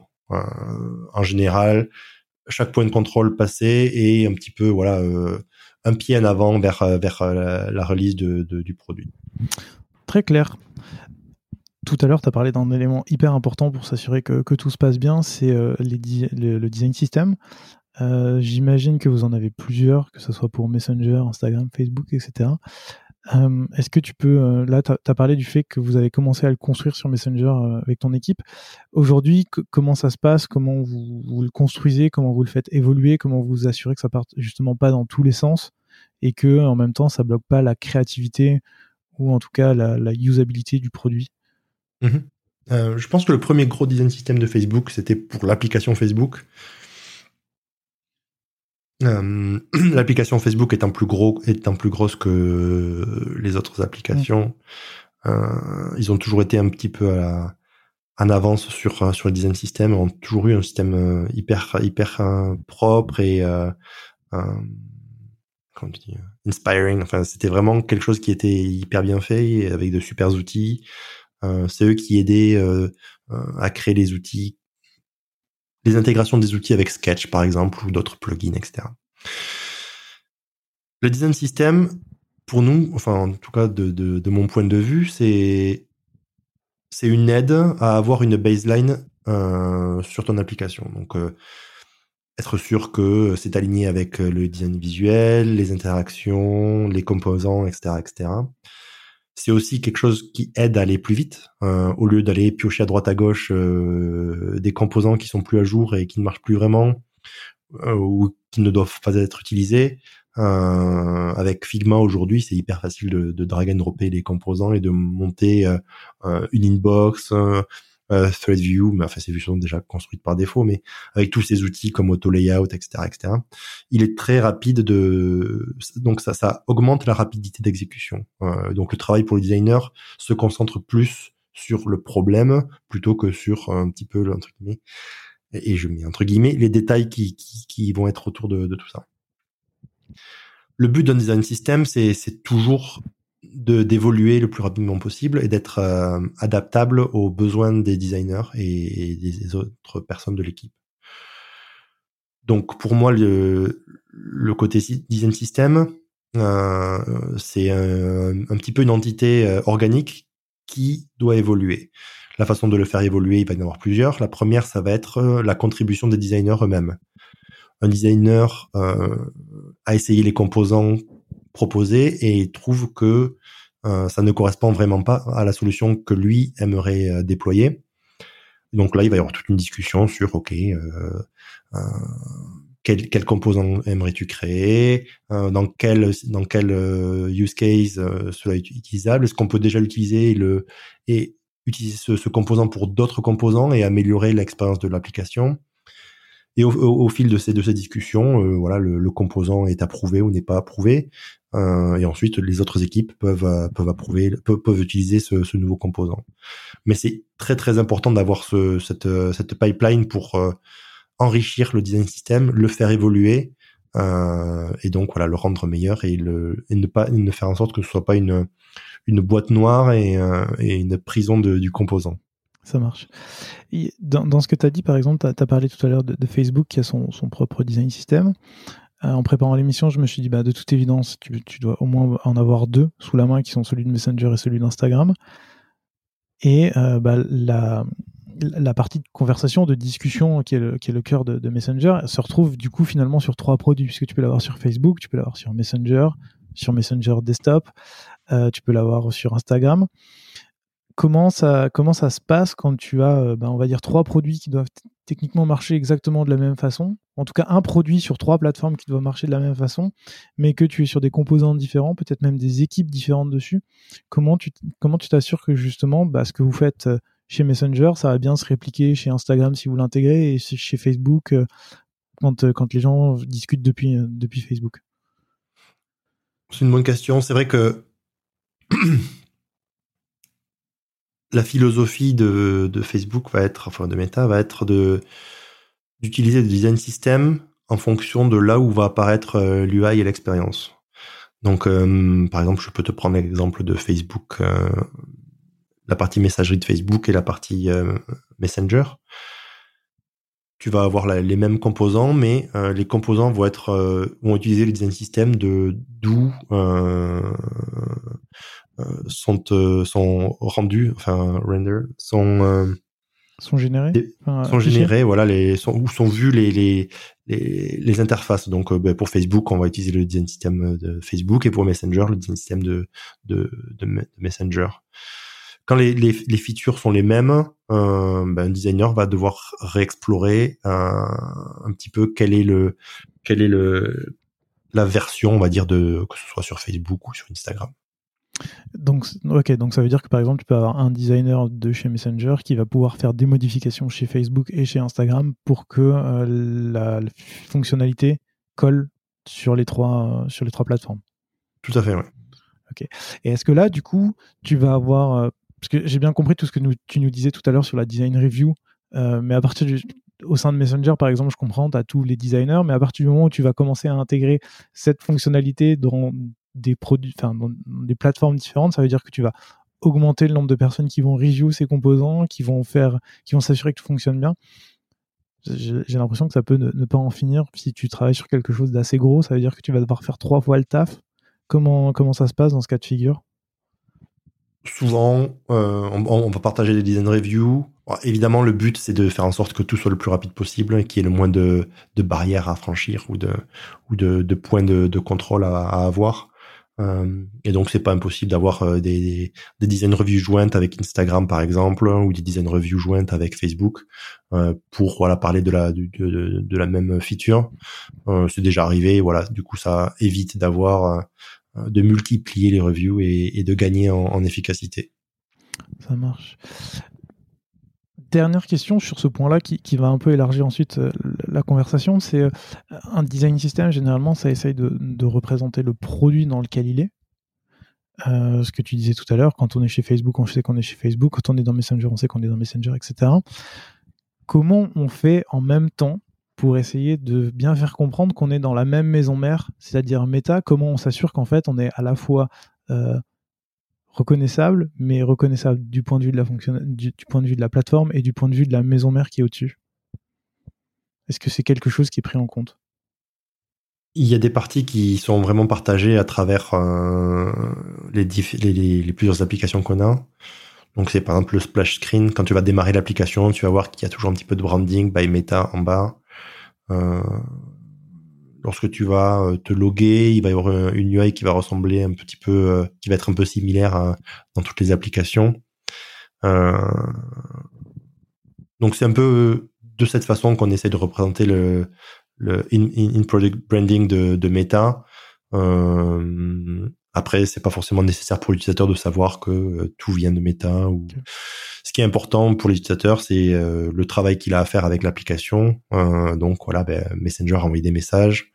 Donc on va essayer de rendre l'utilisation la plus fluide pour arriver à ce à ce à ce, à ce job-là euh, et essayer d'éliminer tout ce qui peut être un petit peu au milieu. Euh, en ce qui concerne le in-product branding, on, peut peut-être y venir rapidement, mais euh, c'est là où c'est qu'on va un petit peu euh, injecter le, le, le côté de, de, du marketing dans le dans l'application. Donc par exemple, pour Messenger, ça va être euh, tout ce qui va être les new user experience. Donc la première fois que tu découvres une feature, euh, il va y avoir une petite euh, une petite illustration euh, avec des couleurs particulières, une exécution particulière qui va être propre à Messenger. et pareil pour les autres plateformes et les autres applications. Il y a aussi ce côté euh, in product branding qui va se retrouver avec la voix de Messenger, comment tu comment Messenger parle à ses utilisateurs, comment Messenger explique euh, les features à sa à, ses, à son audience. Euh, et donc ça, ça va vraiment être ce que le content design va pouvoir faire. Et donc c'est vrai qu'on arrive à toucher euh, le, marketing sous plusieurs aspects différents. Est-ce que c'est de même pour le, sound design? Je sais que c'est quelque chose dont on parle très peu dans, dans ce podcast, et je crois que la première fois que j'en ai entendu parler, en fait, c'est vraiment, je crois que c'était une conférence de Jérémy d'ailleurs, euh, bah, sur Messenger, où mmh. je me suis vraiment rendu compte que euh, si tu n'es pas comme moi à couper le son sur ton téléphone de base, tu as toujours un petit son sur, euh, sur Messenger et qui est quelque chose sur lequel personne n'investit puisque tout le monde s'en fout. Mais euh, Messenger l'a fait. Est-ce que c'est quelque chose aussi sur lequel vous, vous réfléchissez? Enfin, J'imagine qu'il y a des sound designers, mais qui viennent vous aider. Mm-hmm. Est-ce que ça aussi, ça aide à apporter, je sais pas, de la compréhension pour le produit, à améliorer un petit peu l'image de marque dans le produit, etc. Ah, c'est honnêtement, c'est une super question parce que sound design, c'est quelque chose que qui n'est même, même pas approché la, la, plupart du temps, et en fait est une, une pièce essentielle de l'identité de l'application. Pour Messenger, euh, je me souviens une des dernières, euh, pas une des dernières, mais une des choses qui était une, une des, un des projets qui était très intéressant, c'était le mention. Donc quand tu fais at mention quelqu'un, mm-hmm. euh, la notification que la personne va recevoir aura un son différent que les notifications Messenger. Et c'est vraiment une le, comment on peut dire, le processus de conception. Alors, on travaille évidemment avec des sound designers euh, super talentueux qui aident un petit peu toutes les équipes euh, à travers Meta. Et je pense qu'il y a peut-être même un article sur le, le, le ping de Messenger. Enfin bon, bref. Mais il y a une science incroyable derrière et un, craft euh, absolu de savoir comment les gens vont pouvoir identifier, à force de les que c'est cette application-là, euh, comment les gens vont pouvoir associer. Et donc pour Mention, ce qui était hyper intéressant, c'était de comment peut-on utiliser cette baseline de son qu'on a en notification Messenger, mais avoir un son nouveau pour que la personne comprenne que c'est une notification de Messenger, donc un mention de Messenger. Euh, et techniquement, donc un message un petit peu plus prioritaire parce qu'une personne s'adresse à vous directement. Et tout le, le, processus était vraiment intéressant de comment ils ont approché le problème, de quelles étaient les, les différentes euh, euh, versions avec lesquelles ils sont arrivés. Euh, et ils expliquaient vraiment, ils déconstruisaient vraiment le son et expliquaient pourquoi ils avaient fait cette, cette ces, ces éditions-là, ces décisions-là, pardon, et avaient fait cette version-là. Et euh, c'était vraiment passionnant. Donc voilà, enfin, vous le savez maintenant, euh, si vous vous envoyez une mention sur Messenger, il y aura un son différent pour les personnes qui reçoivent cette mention super intéressant. Et, ça me fait penser un peu dans un autre sujet qui est, dont on avait déjà parlé toi et moi euh, une fois d'avance, c'est euh, tout ce qui est accessibilité. Mhm. Euh, puisque j'imagine que quand tu gères une application de, qui est utilisée par plusieurs milliards de personnes, bah, tu peux pas te permettre de dire oh oui bon bah c'est pas très grave. Déjà c'est pas très bien quand c'est pour une petite app, mais alors quand c'est pour une grosse app c'est encore pire. Comment vous prenez en, en compte cette, cet aspect du design qui est bien souvent oublié? L'accessibilité, on ne s'en rend pas compte tant que on n'a pas les problèmes. Euh, et donc vraiment la meilleure façon, ça va être de se mettre, d'utiliser les modes que les personnes euh, qui utilisent cette feature, ces, ces features, enfin le, produit de, de, cette façon, c'est de tester et de voir à quel point en fait euh, euh comment peut-on se placer en termes de qualité. Euh, on a vraiment poussé beaucoup d'efforts euh, récemment, enfin pas récemment, euh, dans les dernières années pour faire en sorte que l'expérience hein, pour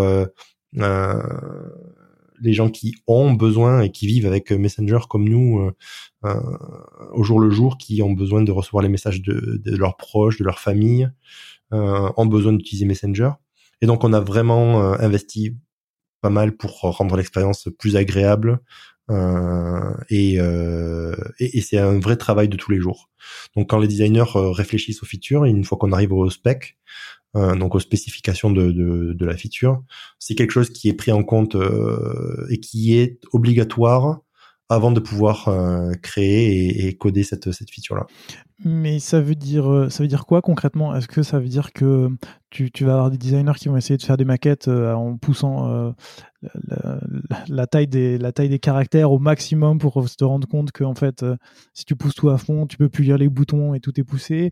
Est-ce que c'est utiliser le, euh, la navigation à l'audio? Puisqu'on a ça sur mhm. les téléphones aussi pour savoir sur quoi tu passes, etc. E, e, est-ce que c'est ça va à ce niveau-là où les designers utilisent l'application comme quelqu'un devrait l'utiliser si elle avait une, un handicap?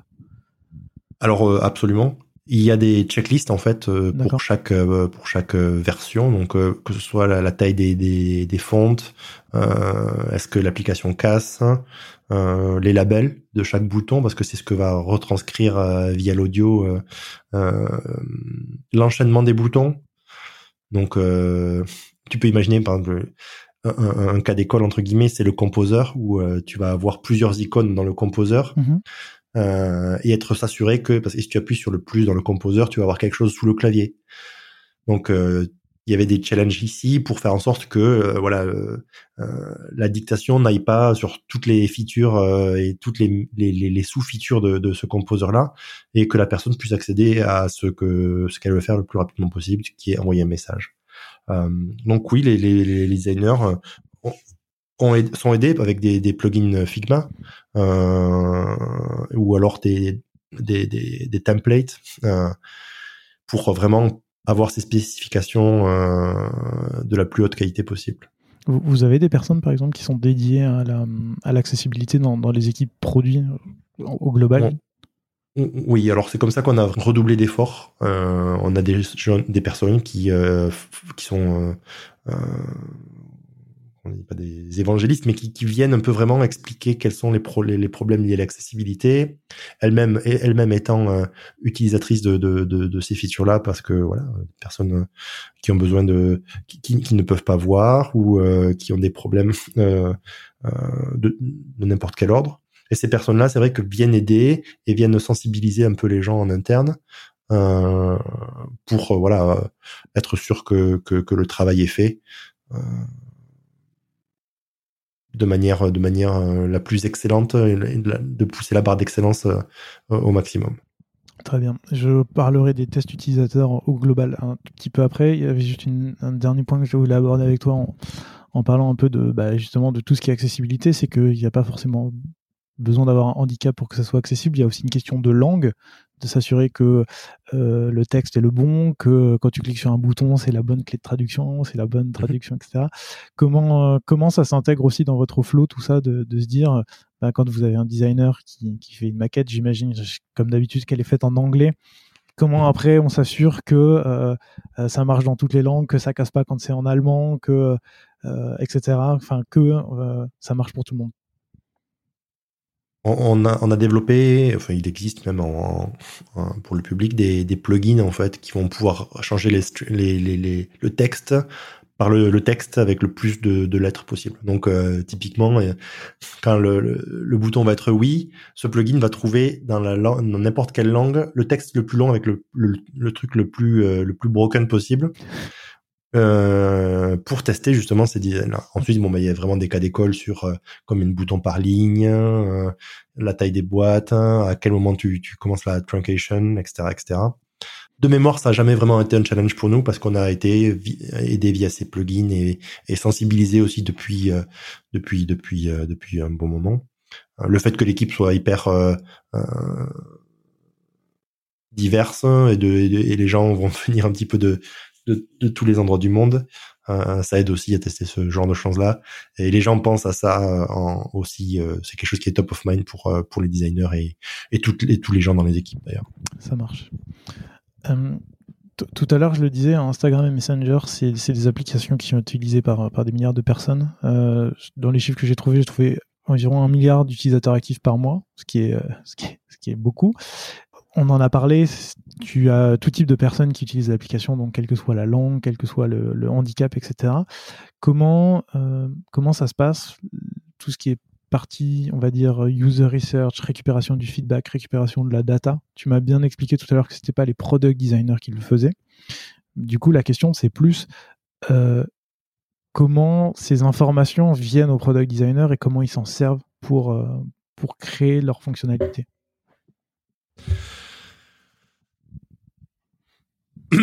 Donc les, les, les data, il va y avoir plusieurs sources de data, il va y avoir un qualitatif et quantitatif. Mm. Euh, on travaille euh, entre guillemets main dans la main. Les, les UX researchers et data scientists travaillent euh, dans la même équipe que le product designer et donc les recherches vont se faire en amont pour certaines données qui existent déjà je te dis, je te, je te prends un exemple, mais par exemple, combien de fois les personnes euh, cliquent sur ce bouton? Ça, c'est des données qui existent et dont on connaît. Euh, et les données qu'on aimerait, sur lesquelles on aimerait extrapoler. Donc, ça va être, hein, est-ce que si on rajoute ce bouton, combien de personnes euh, cliqueraient, sur ce bouton? Euh, je, je, prends des cas hyper simples évidemment pour, euh, hmm. pour qu'on comprenne un peu mieux le, comment les, les, les, métiers sont imbriqués. Euh, mais tu peux imaginer que les problèmes sont bien plus complexes hein, quand il s'agit de d'autres features. Euh, et ensuite, voilà, donc ça va être cette partie recherche, user research, où on va demander à des gens, ok, si on rajoute ce bouton, est-ce que ce bouton, vous comprenez ce que c'est? Est-ce que vous, cliquerez dessus? Si vous cliquez dessus, qu'est-ce que c'est que Quelles seraient vos attentes? Et donc, à partir de là, c'est là c'est qu'on va être un peu plus dans l'itératif et on va euh, prendre ces données, euh, ces données-là et les incorporer dans le design. Et puis ensuite, ça va être la phase un petit peu plus itérative où euh, euh on va recevoir d'autres données plus euh, euh, quantitatives et on va à partir de ces données-là. donc, on a fait un test de ces deux boutons et on reçoit de nouvelles données. Les gens cliquent à 50-50 sur ces boutons ou personne ne clique sur ce bouton et à ce moment-là, il va y avoir encore une, une un petit une itération. En fait, l'itération est constante évidemment c'est évident. Mais euh, voilà, à chaque point de à chaque point de données nouvelle, on va un petit peu euh, euh tweaker le, design et faire une, nouvelle itération pour créer le meilleur design possible et la meilleure solution possible pour les utilisateurs. Ça marche.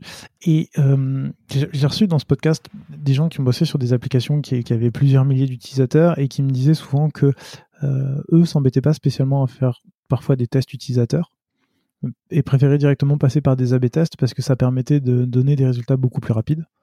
Euh, J'imagine qu'avec euh, le nombre d'utilisateurs que vous avez, vous en faites, et tu en as parlé tout à l'heure.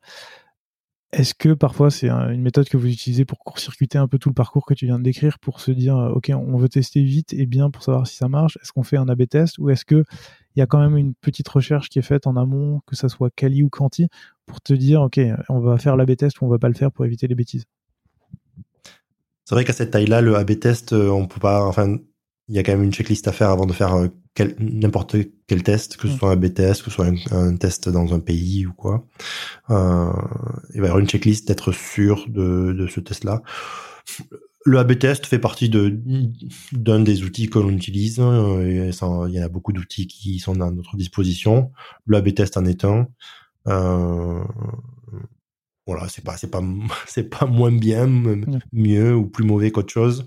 Euh, ça va être euh, c'est un outil parmi tant d'autres. Donc en, ce qui concerne, tout dépend de quel va être le problème. Voilà, bon bah tu pour euh, pour dévisser, tu vas chercher un tournevis et pour planter des clous, tu vas chercher un marteau.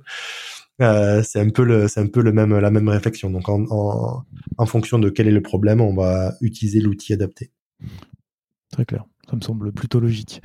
Euh, il y a un dernier point sur toute cette partie recherche, c'est que bah, Facebook étant ce qu'il est, euh, enfin Facebook Messenger, la, boîte ayant euh, cet impact au niveau mondial si fort, c'est que du coup vous avez aussi un flux de retour constant, que ce soit sur des plateformes concurrentes comme Twitter ou directement sur la plateforme comme Facebook. Comment est-ce que vous récupérez ces retours d'utilisateurs? Et si oui, comment vous faites pour les récupérer et les traiter? Donc il y, a une pipe, il y a une pipeline qui existe hein, où euh, tout ce qui va être euh, les revues de l'App Store, hein, euh, tout ce qui va être les bugs qui sont reportés et, toutes les autres choses que tu as mentionnées vont créer, voilà, vont être plus ou moins prioritisées en fonction de, de l'importance de, de, de, de la demande en fait mmh. des utilisateurs. Ensuite, moi, j'adore, à titre personnel, hein, j'adore regarder sur Twitter et faire des recherches sur Messenger pour savoir quel quel est le vécu des, des gens, quels sont leurs feedbacks. J'adore regarder les commentaires sur l'App Store pour voir s'il y a des choses que les gens ont, l'expérience des gens et savoir là où on peut peut-être apporter quelque chose et fixer des choses euh, plus rapidement. Et du coup, c'est vrai que voilà, tous les les les, les, moyens de, communication sont bons pour euh, euh, trouver les choses qu'on peut réparer ou améliorer euh, pour les utilisateurs. Et, tu l'as abordé un tout petit peu, c'est savoir comment faire un peu le, le trade-off, savoir un peu si quel avis va être pris en compte ou pas. Comment comment vous décidez? Parce que j'imagine encore une fois qu'il y a une quantité de feedback qui sont impressionnantes. Comment tu fais pour t'assurer que euh, les retours des utilisateurs ils sont bien entendus, mais en même temps que ça bousille pas le business parce qu'il y a un équilibre à trouver? Parce que sinon, ça serait très simple. Tout le monde te dirait bon, on veut plus de pub et il y aurait plus de pub. Mais euh, d'un mmh. point de vue business, ça serait pas possible. Donc comment tu comment vous faites pour vous assurer que certains retours ont, ont de la valeur certains retours en ont, mais sont pas forcément une priorité. Comment vous, gérez tout ça? Après, c'est des équipes qui s'occupent de ça, comme dans toutes les entreprises. Hein, c'est vraiment de la prioritisation. Donc, euh, euh, combien de gens sont affectés? Euh, Est-ce qu'on a des gens qui travaillent déjà sur ça, etc., etc. Est-ce que ça peut rentrer dans le dans le les choses dont on est en train de travailler? Parce que, comme tu imagines, on attend On, travaille euh, de manière constante, donc euh, comment on peut intégrer ces nouvelles choses, ces, nouvelles, choses. Euh, voilà, c'est un exercice de priorisation vraiment très classique, comme dans toutes les autres entreprises. Ça marche. Si on reparle un petit peu de toi, est-ce que depuis que tu as, changé, est-ce que depuis que es revenu en France, tu, reprends un petit peu le temps de designer de ton côté? Ou en tout cas de designer, euh, j'entends euh, chez, Meta, parce que je sais que tu fais du, design et que tu testes de la 3D à côté euh, sur ton temps perso. Mais est-ce que chez Meta, tu, reprends un peu, un peu ça ou est-ce que tu es toujours pris dans, dans le feu du management? Alors j'avais une réponse parfaite. Hein. Je fais beaucoup de 3D en ce moment. Mais mis à part ça, donc, blague à part, mais c'est vrai que le, le côté 3D, c'est toujours quelque chose d'hyper intéressant pour moi parce que c'est ce côté un petit peu curieux, ce, ce côté où on apprend euh, tout le temps en fait et on apprend de nouvelles techniques, on apprend de, nouvelles choses. Donc c'est vraiment un côté qui est hyper passionnant euh, dans mon temps libre.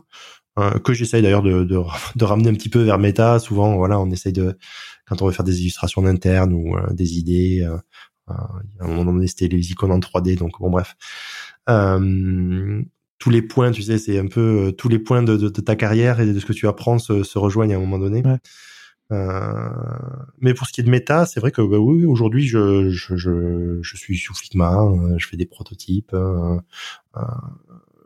il y a ce côté management aussi, mais le fait que l'équipe soit un petit peu plus petite me permet de, passer un petit peu plus de temps sur Figma et de, et de, et de réfléchir à des idées et des opportunités pour Messenger. Je vais revenir sur la 3D. Un dernier point, comme, tu viens de parler de ton équipe, euh, on n'en a, pas, a pas vraiment parlé, mais c'est euh, tout, ce qui est formation, montée en compétences de tes équipes. Tu, l'as dit, toi, sur euh, comment tu, progresses, sur aussi le fait d'essayer d'écouter les retours de, des gens avec qui tu travailles pour savoir si tu les fais monter sur du management, si tu les fais monter en compétences, etc. Comment aujourd'hui tu fais pour faire, pour faire grandir tes équipes? Je pense qu'il va y avoir deux axes euh, au moins deux axes. Le premier axe, ça va être euh, vraiment ce que eux attendent. Euh, donc ce côté self-awareness et comment eux veulent se développer. Mm. Donc on en, a, on, y en a un petit peu parlé un, petit peu avant, mais dans l'une des, questions précédentes. Mais voilà, par exemple, la personne veut devenir meilleure en prototyping, ou la personne veut devenir meilleure en, en visuel. Donc ça va être mon rôle de, de trouver et d'accompagner la personne dans ce dans ce dans ce chemin-là. Euh, L'autre côté, ça, donc la deuxième la deuxième euh, route, on va dire, ça va être de de savoir ce que moi j'analyse en, pour la personne. Donc souvent ces deux choses vont être la même. Euh, c'est-à-dire, ok, euh, euh, tu es très bon dans ce dans ce dans ce domaine-là. Niveau prototyping, ce serait cool si tu pouvais peut-être essayer de, je, dis des bêtises, mais voilà, essayer de produire un petit peu plus de prototypes ou essayer des choses un petit peu nouvelles, etc. et voilà, en fonction de, ces deux, de ces deux chemins, on essaie de trouver, de créer un, chemin commun où, où je vais, soit la personne va d'elle-même être un petit peu autodidacte et curieuse et, et trouver ces, ces pistes-là et, et les moyens de devenir meilleur. Donc ça peut être vraiment les solutions sont, sont, sont, multiples, mais ça peut être euh, pairer deux personnes ensemble, par exemple. Euh, donc, un exemple lambda est, fictif, mais la personne peut être bonne en, en prototyping, l'autre personne peut être très bonne en motion design ou interaction design, et on fait collaborer les deux personnes pour euh, qu'elles élèvent leur niveau ensemble et qu'elles apprennent l'une de l'autre.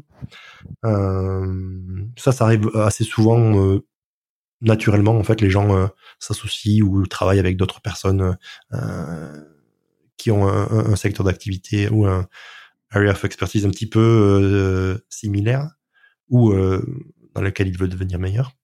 ensuite, il y avoir tout ce qui est le côté formation, donc euh, euh des formations online, des formations de, de la compagnie, des personnes qui veulent devenir meilleurs en management comprendre un petit peu mieux en communication, se présenter, les présentations, des fois même les, des langues vivantes, euh, des Français qui arrivent euh, dans Meta et qui aimeraient devenir meilleurs en anglais. Donc voilà, c'est aussi une des une des euh, des, des, voies d'apprentissage.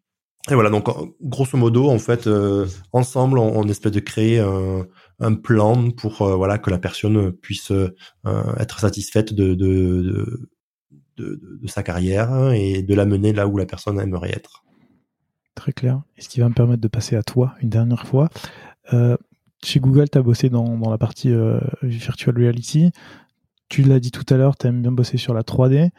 Euh, Facebook s'est renommé en Meta justement pour investir dans le métaverse. Est-ce que toi, un jour, au sein de Meta, tu souhaiterais évoluer pour partir travailler sur cette partie justement métaverse, 3D, faire un petit peu autre chose?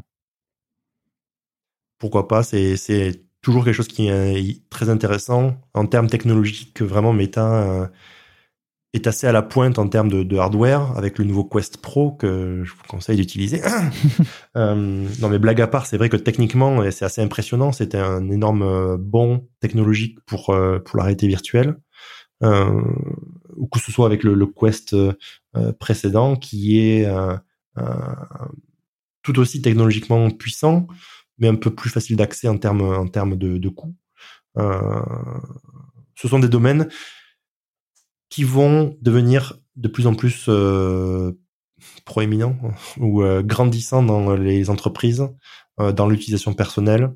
Euh, après la timeline, je, je n'ai pas de boule de cristal, je, je, ne sais pas dire, mais ce qui est sûr, c'est que voilà, la mixed reality, la réalité augmentée et la réalité virtuelle vont faire partie du quotidien.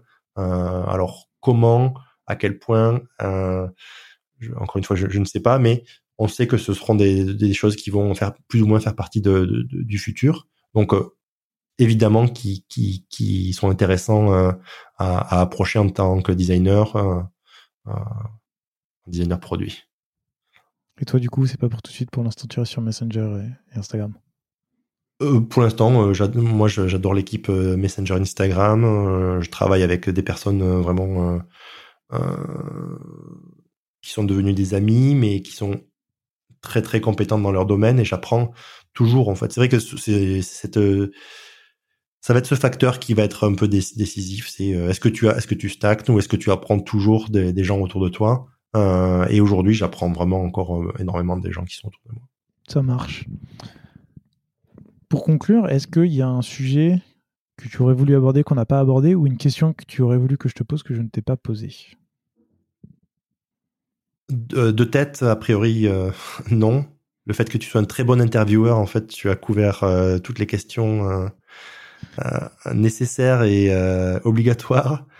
donc là, de tête, pas vraiment. On aurait pu parler de la stratégie, la nouvelle stratégie méta, des données privées, de l'encryption. Mais ce sera pour une prochaine fois, j'imagine. Exactement. Et pour être tout à fait transparent avec les auditeurs et les auditrices, on en avait déjà parlé. Et au départ, tu voulais qu'on parle de l'accessibilité, mais j'en ai profité pour le caler dans mes questions. Ce qui fait que je t'ai un peu pris de court. Euh, Est-ce que tu as des ressources à nous recommander euh, pour, euh, pour, pour progresser, que ce soit en design, que ce soit en management, que ce soit en. on en a parlé un petit peu tout à l'heure. C'est vrai que les posts de Julie Zuo, euh, qui datent un peu, mais qui sont vraiment toujours d'actualité, sont hyper intéressants. Elle a créé un livre sur le management qui euh, est aussi un petit peu ce, comment dire, ce, ce, résumé de, de, toutes ces années d'expérience qu'elle a, qu'elle a eu au sein de Facebook. Euh, donc je recommande ça, ça c'est toujours très intéressant. Pour rester à jour euh, de ce qui se passe dans le monde euh, des produits, Product Hunt, une ressource hyper intéressante. Je regarde euh, tous les jours ce qui se passe sur Product Hunt. D'ailleurs, le design de Product Hunt est vraiment incroyable. Je pense que c'est l'un des meilleurs sites web que je connais. Et peut-être que cela est dû au fait que ce soit Julie qui est qui soit derrière tout ça. Euh, designer que je te conseille de, de, contacter et d'avoir dans ton émission. Julie, si tu nous euh, écoutes et que tu veux venir dans le podcast, n'hésite pas. Donc Product 1, vraiment une super ressource. Euh, et puis après, euh, Designer News, je sais plus trop s'ils sont à jour, mais ça va un peu pivoter autour de ces choses-là. Très bien. Bah, je mettrai les liens dans, dans, la description pour les personnes qui sont intéressées, qui voudraient, qui voudraient en savoir un peu plus. Dernière question, si des gens veulent te contacter, on les renvoie vers quelle plateforme? Ou est-ce qu'on les renvoie vers ton mail sur ton site euh, perso? Je pense que le, site perso, c'est le mieux. C'est là où c'est que j'essaie de mettre euh, un petit peu les, choses euh, à jour. Récemment, avec tout ce qui s'est passé un petit peu dans l'industrie, j'ai réouvert des office hours. Donc, c'est des, c'est des petits blocs de 30 minutes que j'ouvre à tout le monde qui peuvent pour que les personnes puissent me, me contacter et qu'on puisse discuter de, du thème de leur choix donc euh, les dernières semaines, on a pas mal discuté de portfolio. Donc les gens venaient avec leur portfolio et on discutait des stratégies de portfolio, faire des portfolio review. Euh, j'ai eu des, des gens qui voulaient parler de, leur carrière, euh, de là où ils en étaient dans leur entreprise et comment voilà passer au stade supérieur. donc tous les sujets sont, sont abordables et c'est voilà. Alors j'ai famé pour le moment parce que j'étais un petit peu entre guillemets débordé euh, donc jusqu'à euh, mi-février, fin février, je ah j'ai des j'ai des gens. Euh, donc à partir, je réouvrirai une fois que tout ça c'est bon. Euh, mais voilà, donc euh, le site web, je pense que c'est la meilleure, mais c'est la meilleure façon de me contacter ou sur Instagram et Twitter. Très bien. Et ben encore une fois, je mettrai tous les liens dans la description. Eh ben écoute, Jean-Marc, merci beaucoup pour ton temps. Euh, et puis d'avoir discuté de comment ça fonctionnait chez, chez, Google, comment ça fonctionne chez Meta et de tout en évolution euh, bah, chez Meta. Et puis euh, à très bientôt. Ben merci Gauthier de m'avoir reçu, c'était hyper intéressant. Et puis à très bientôt. Salut. Bye.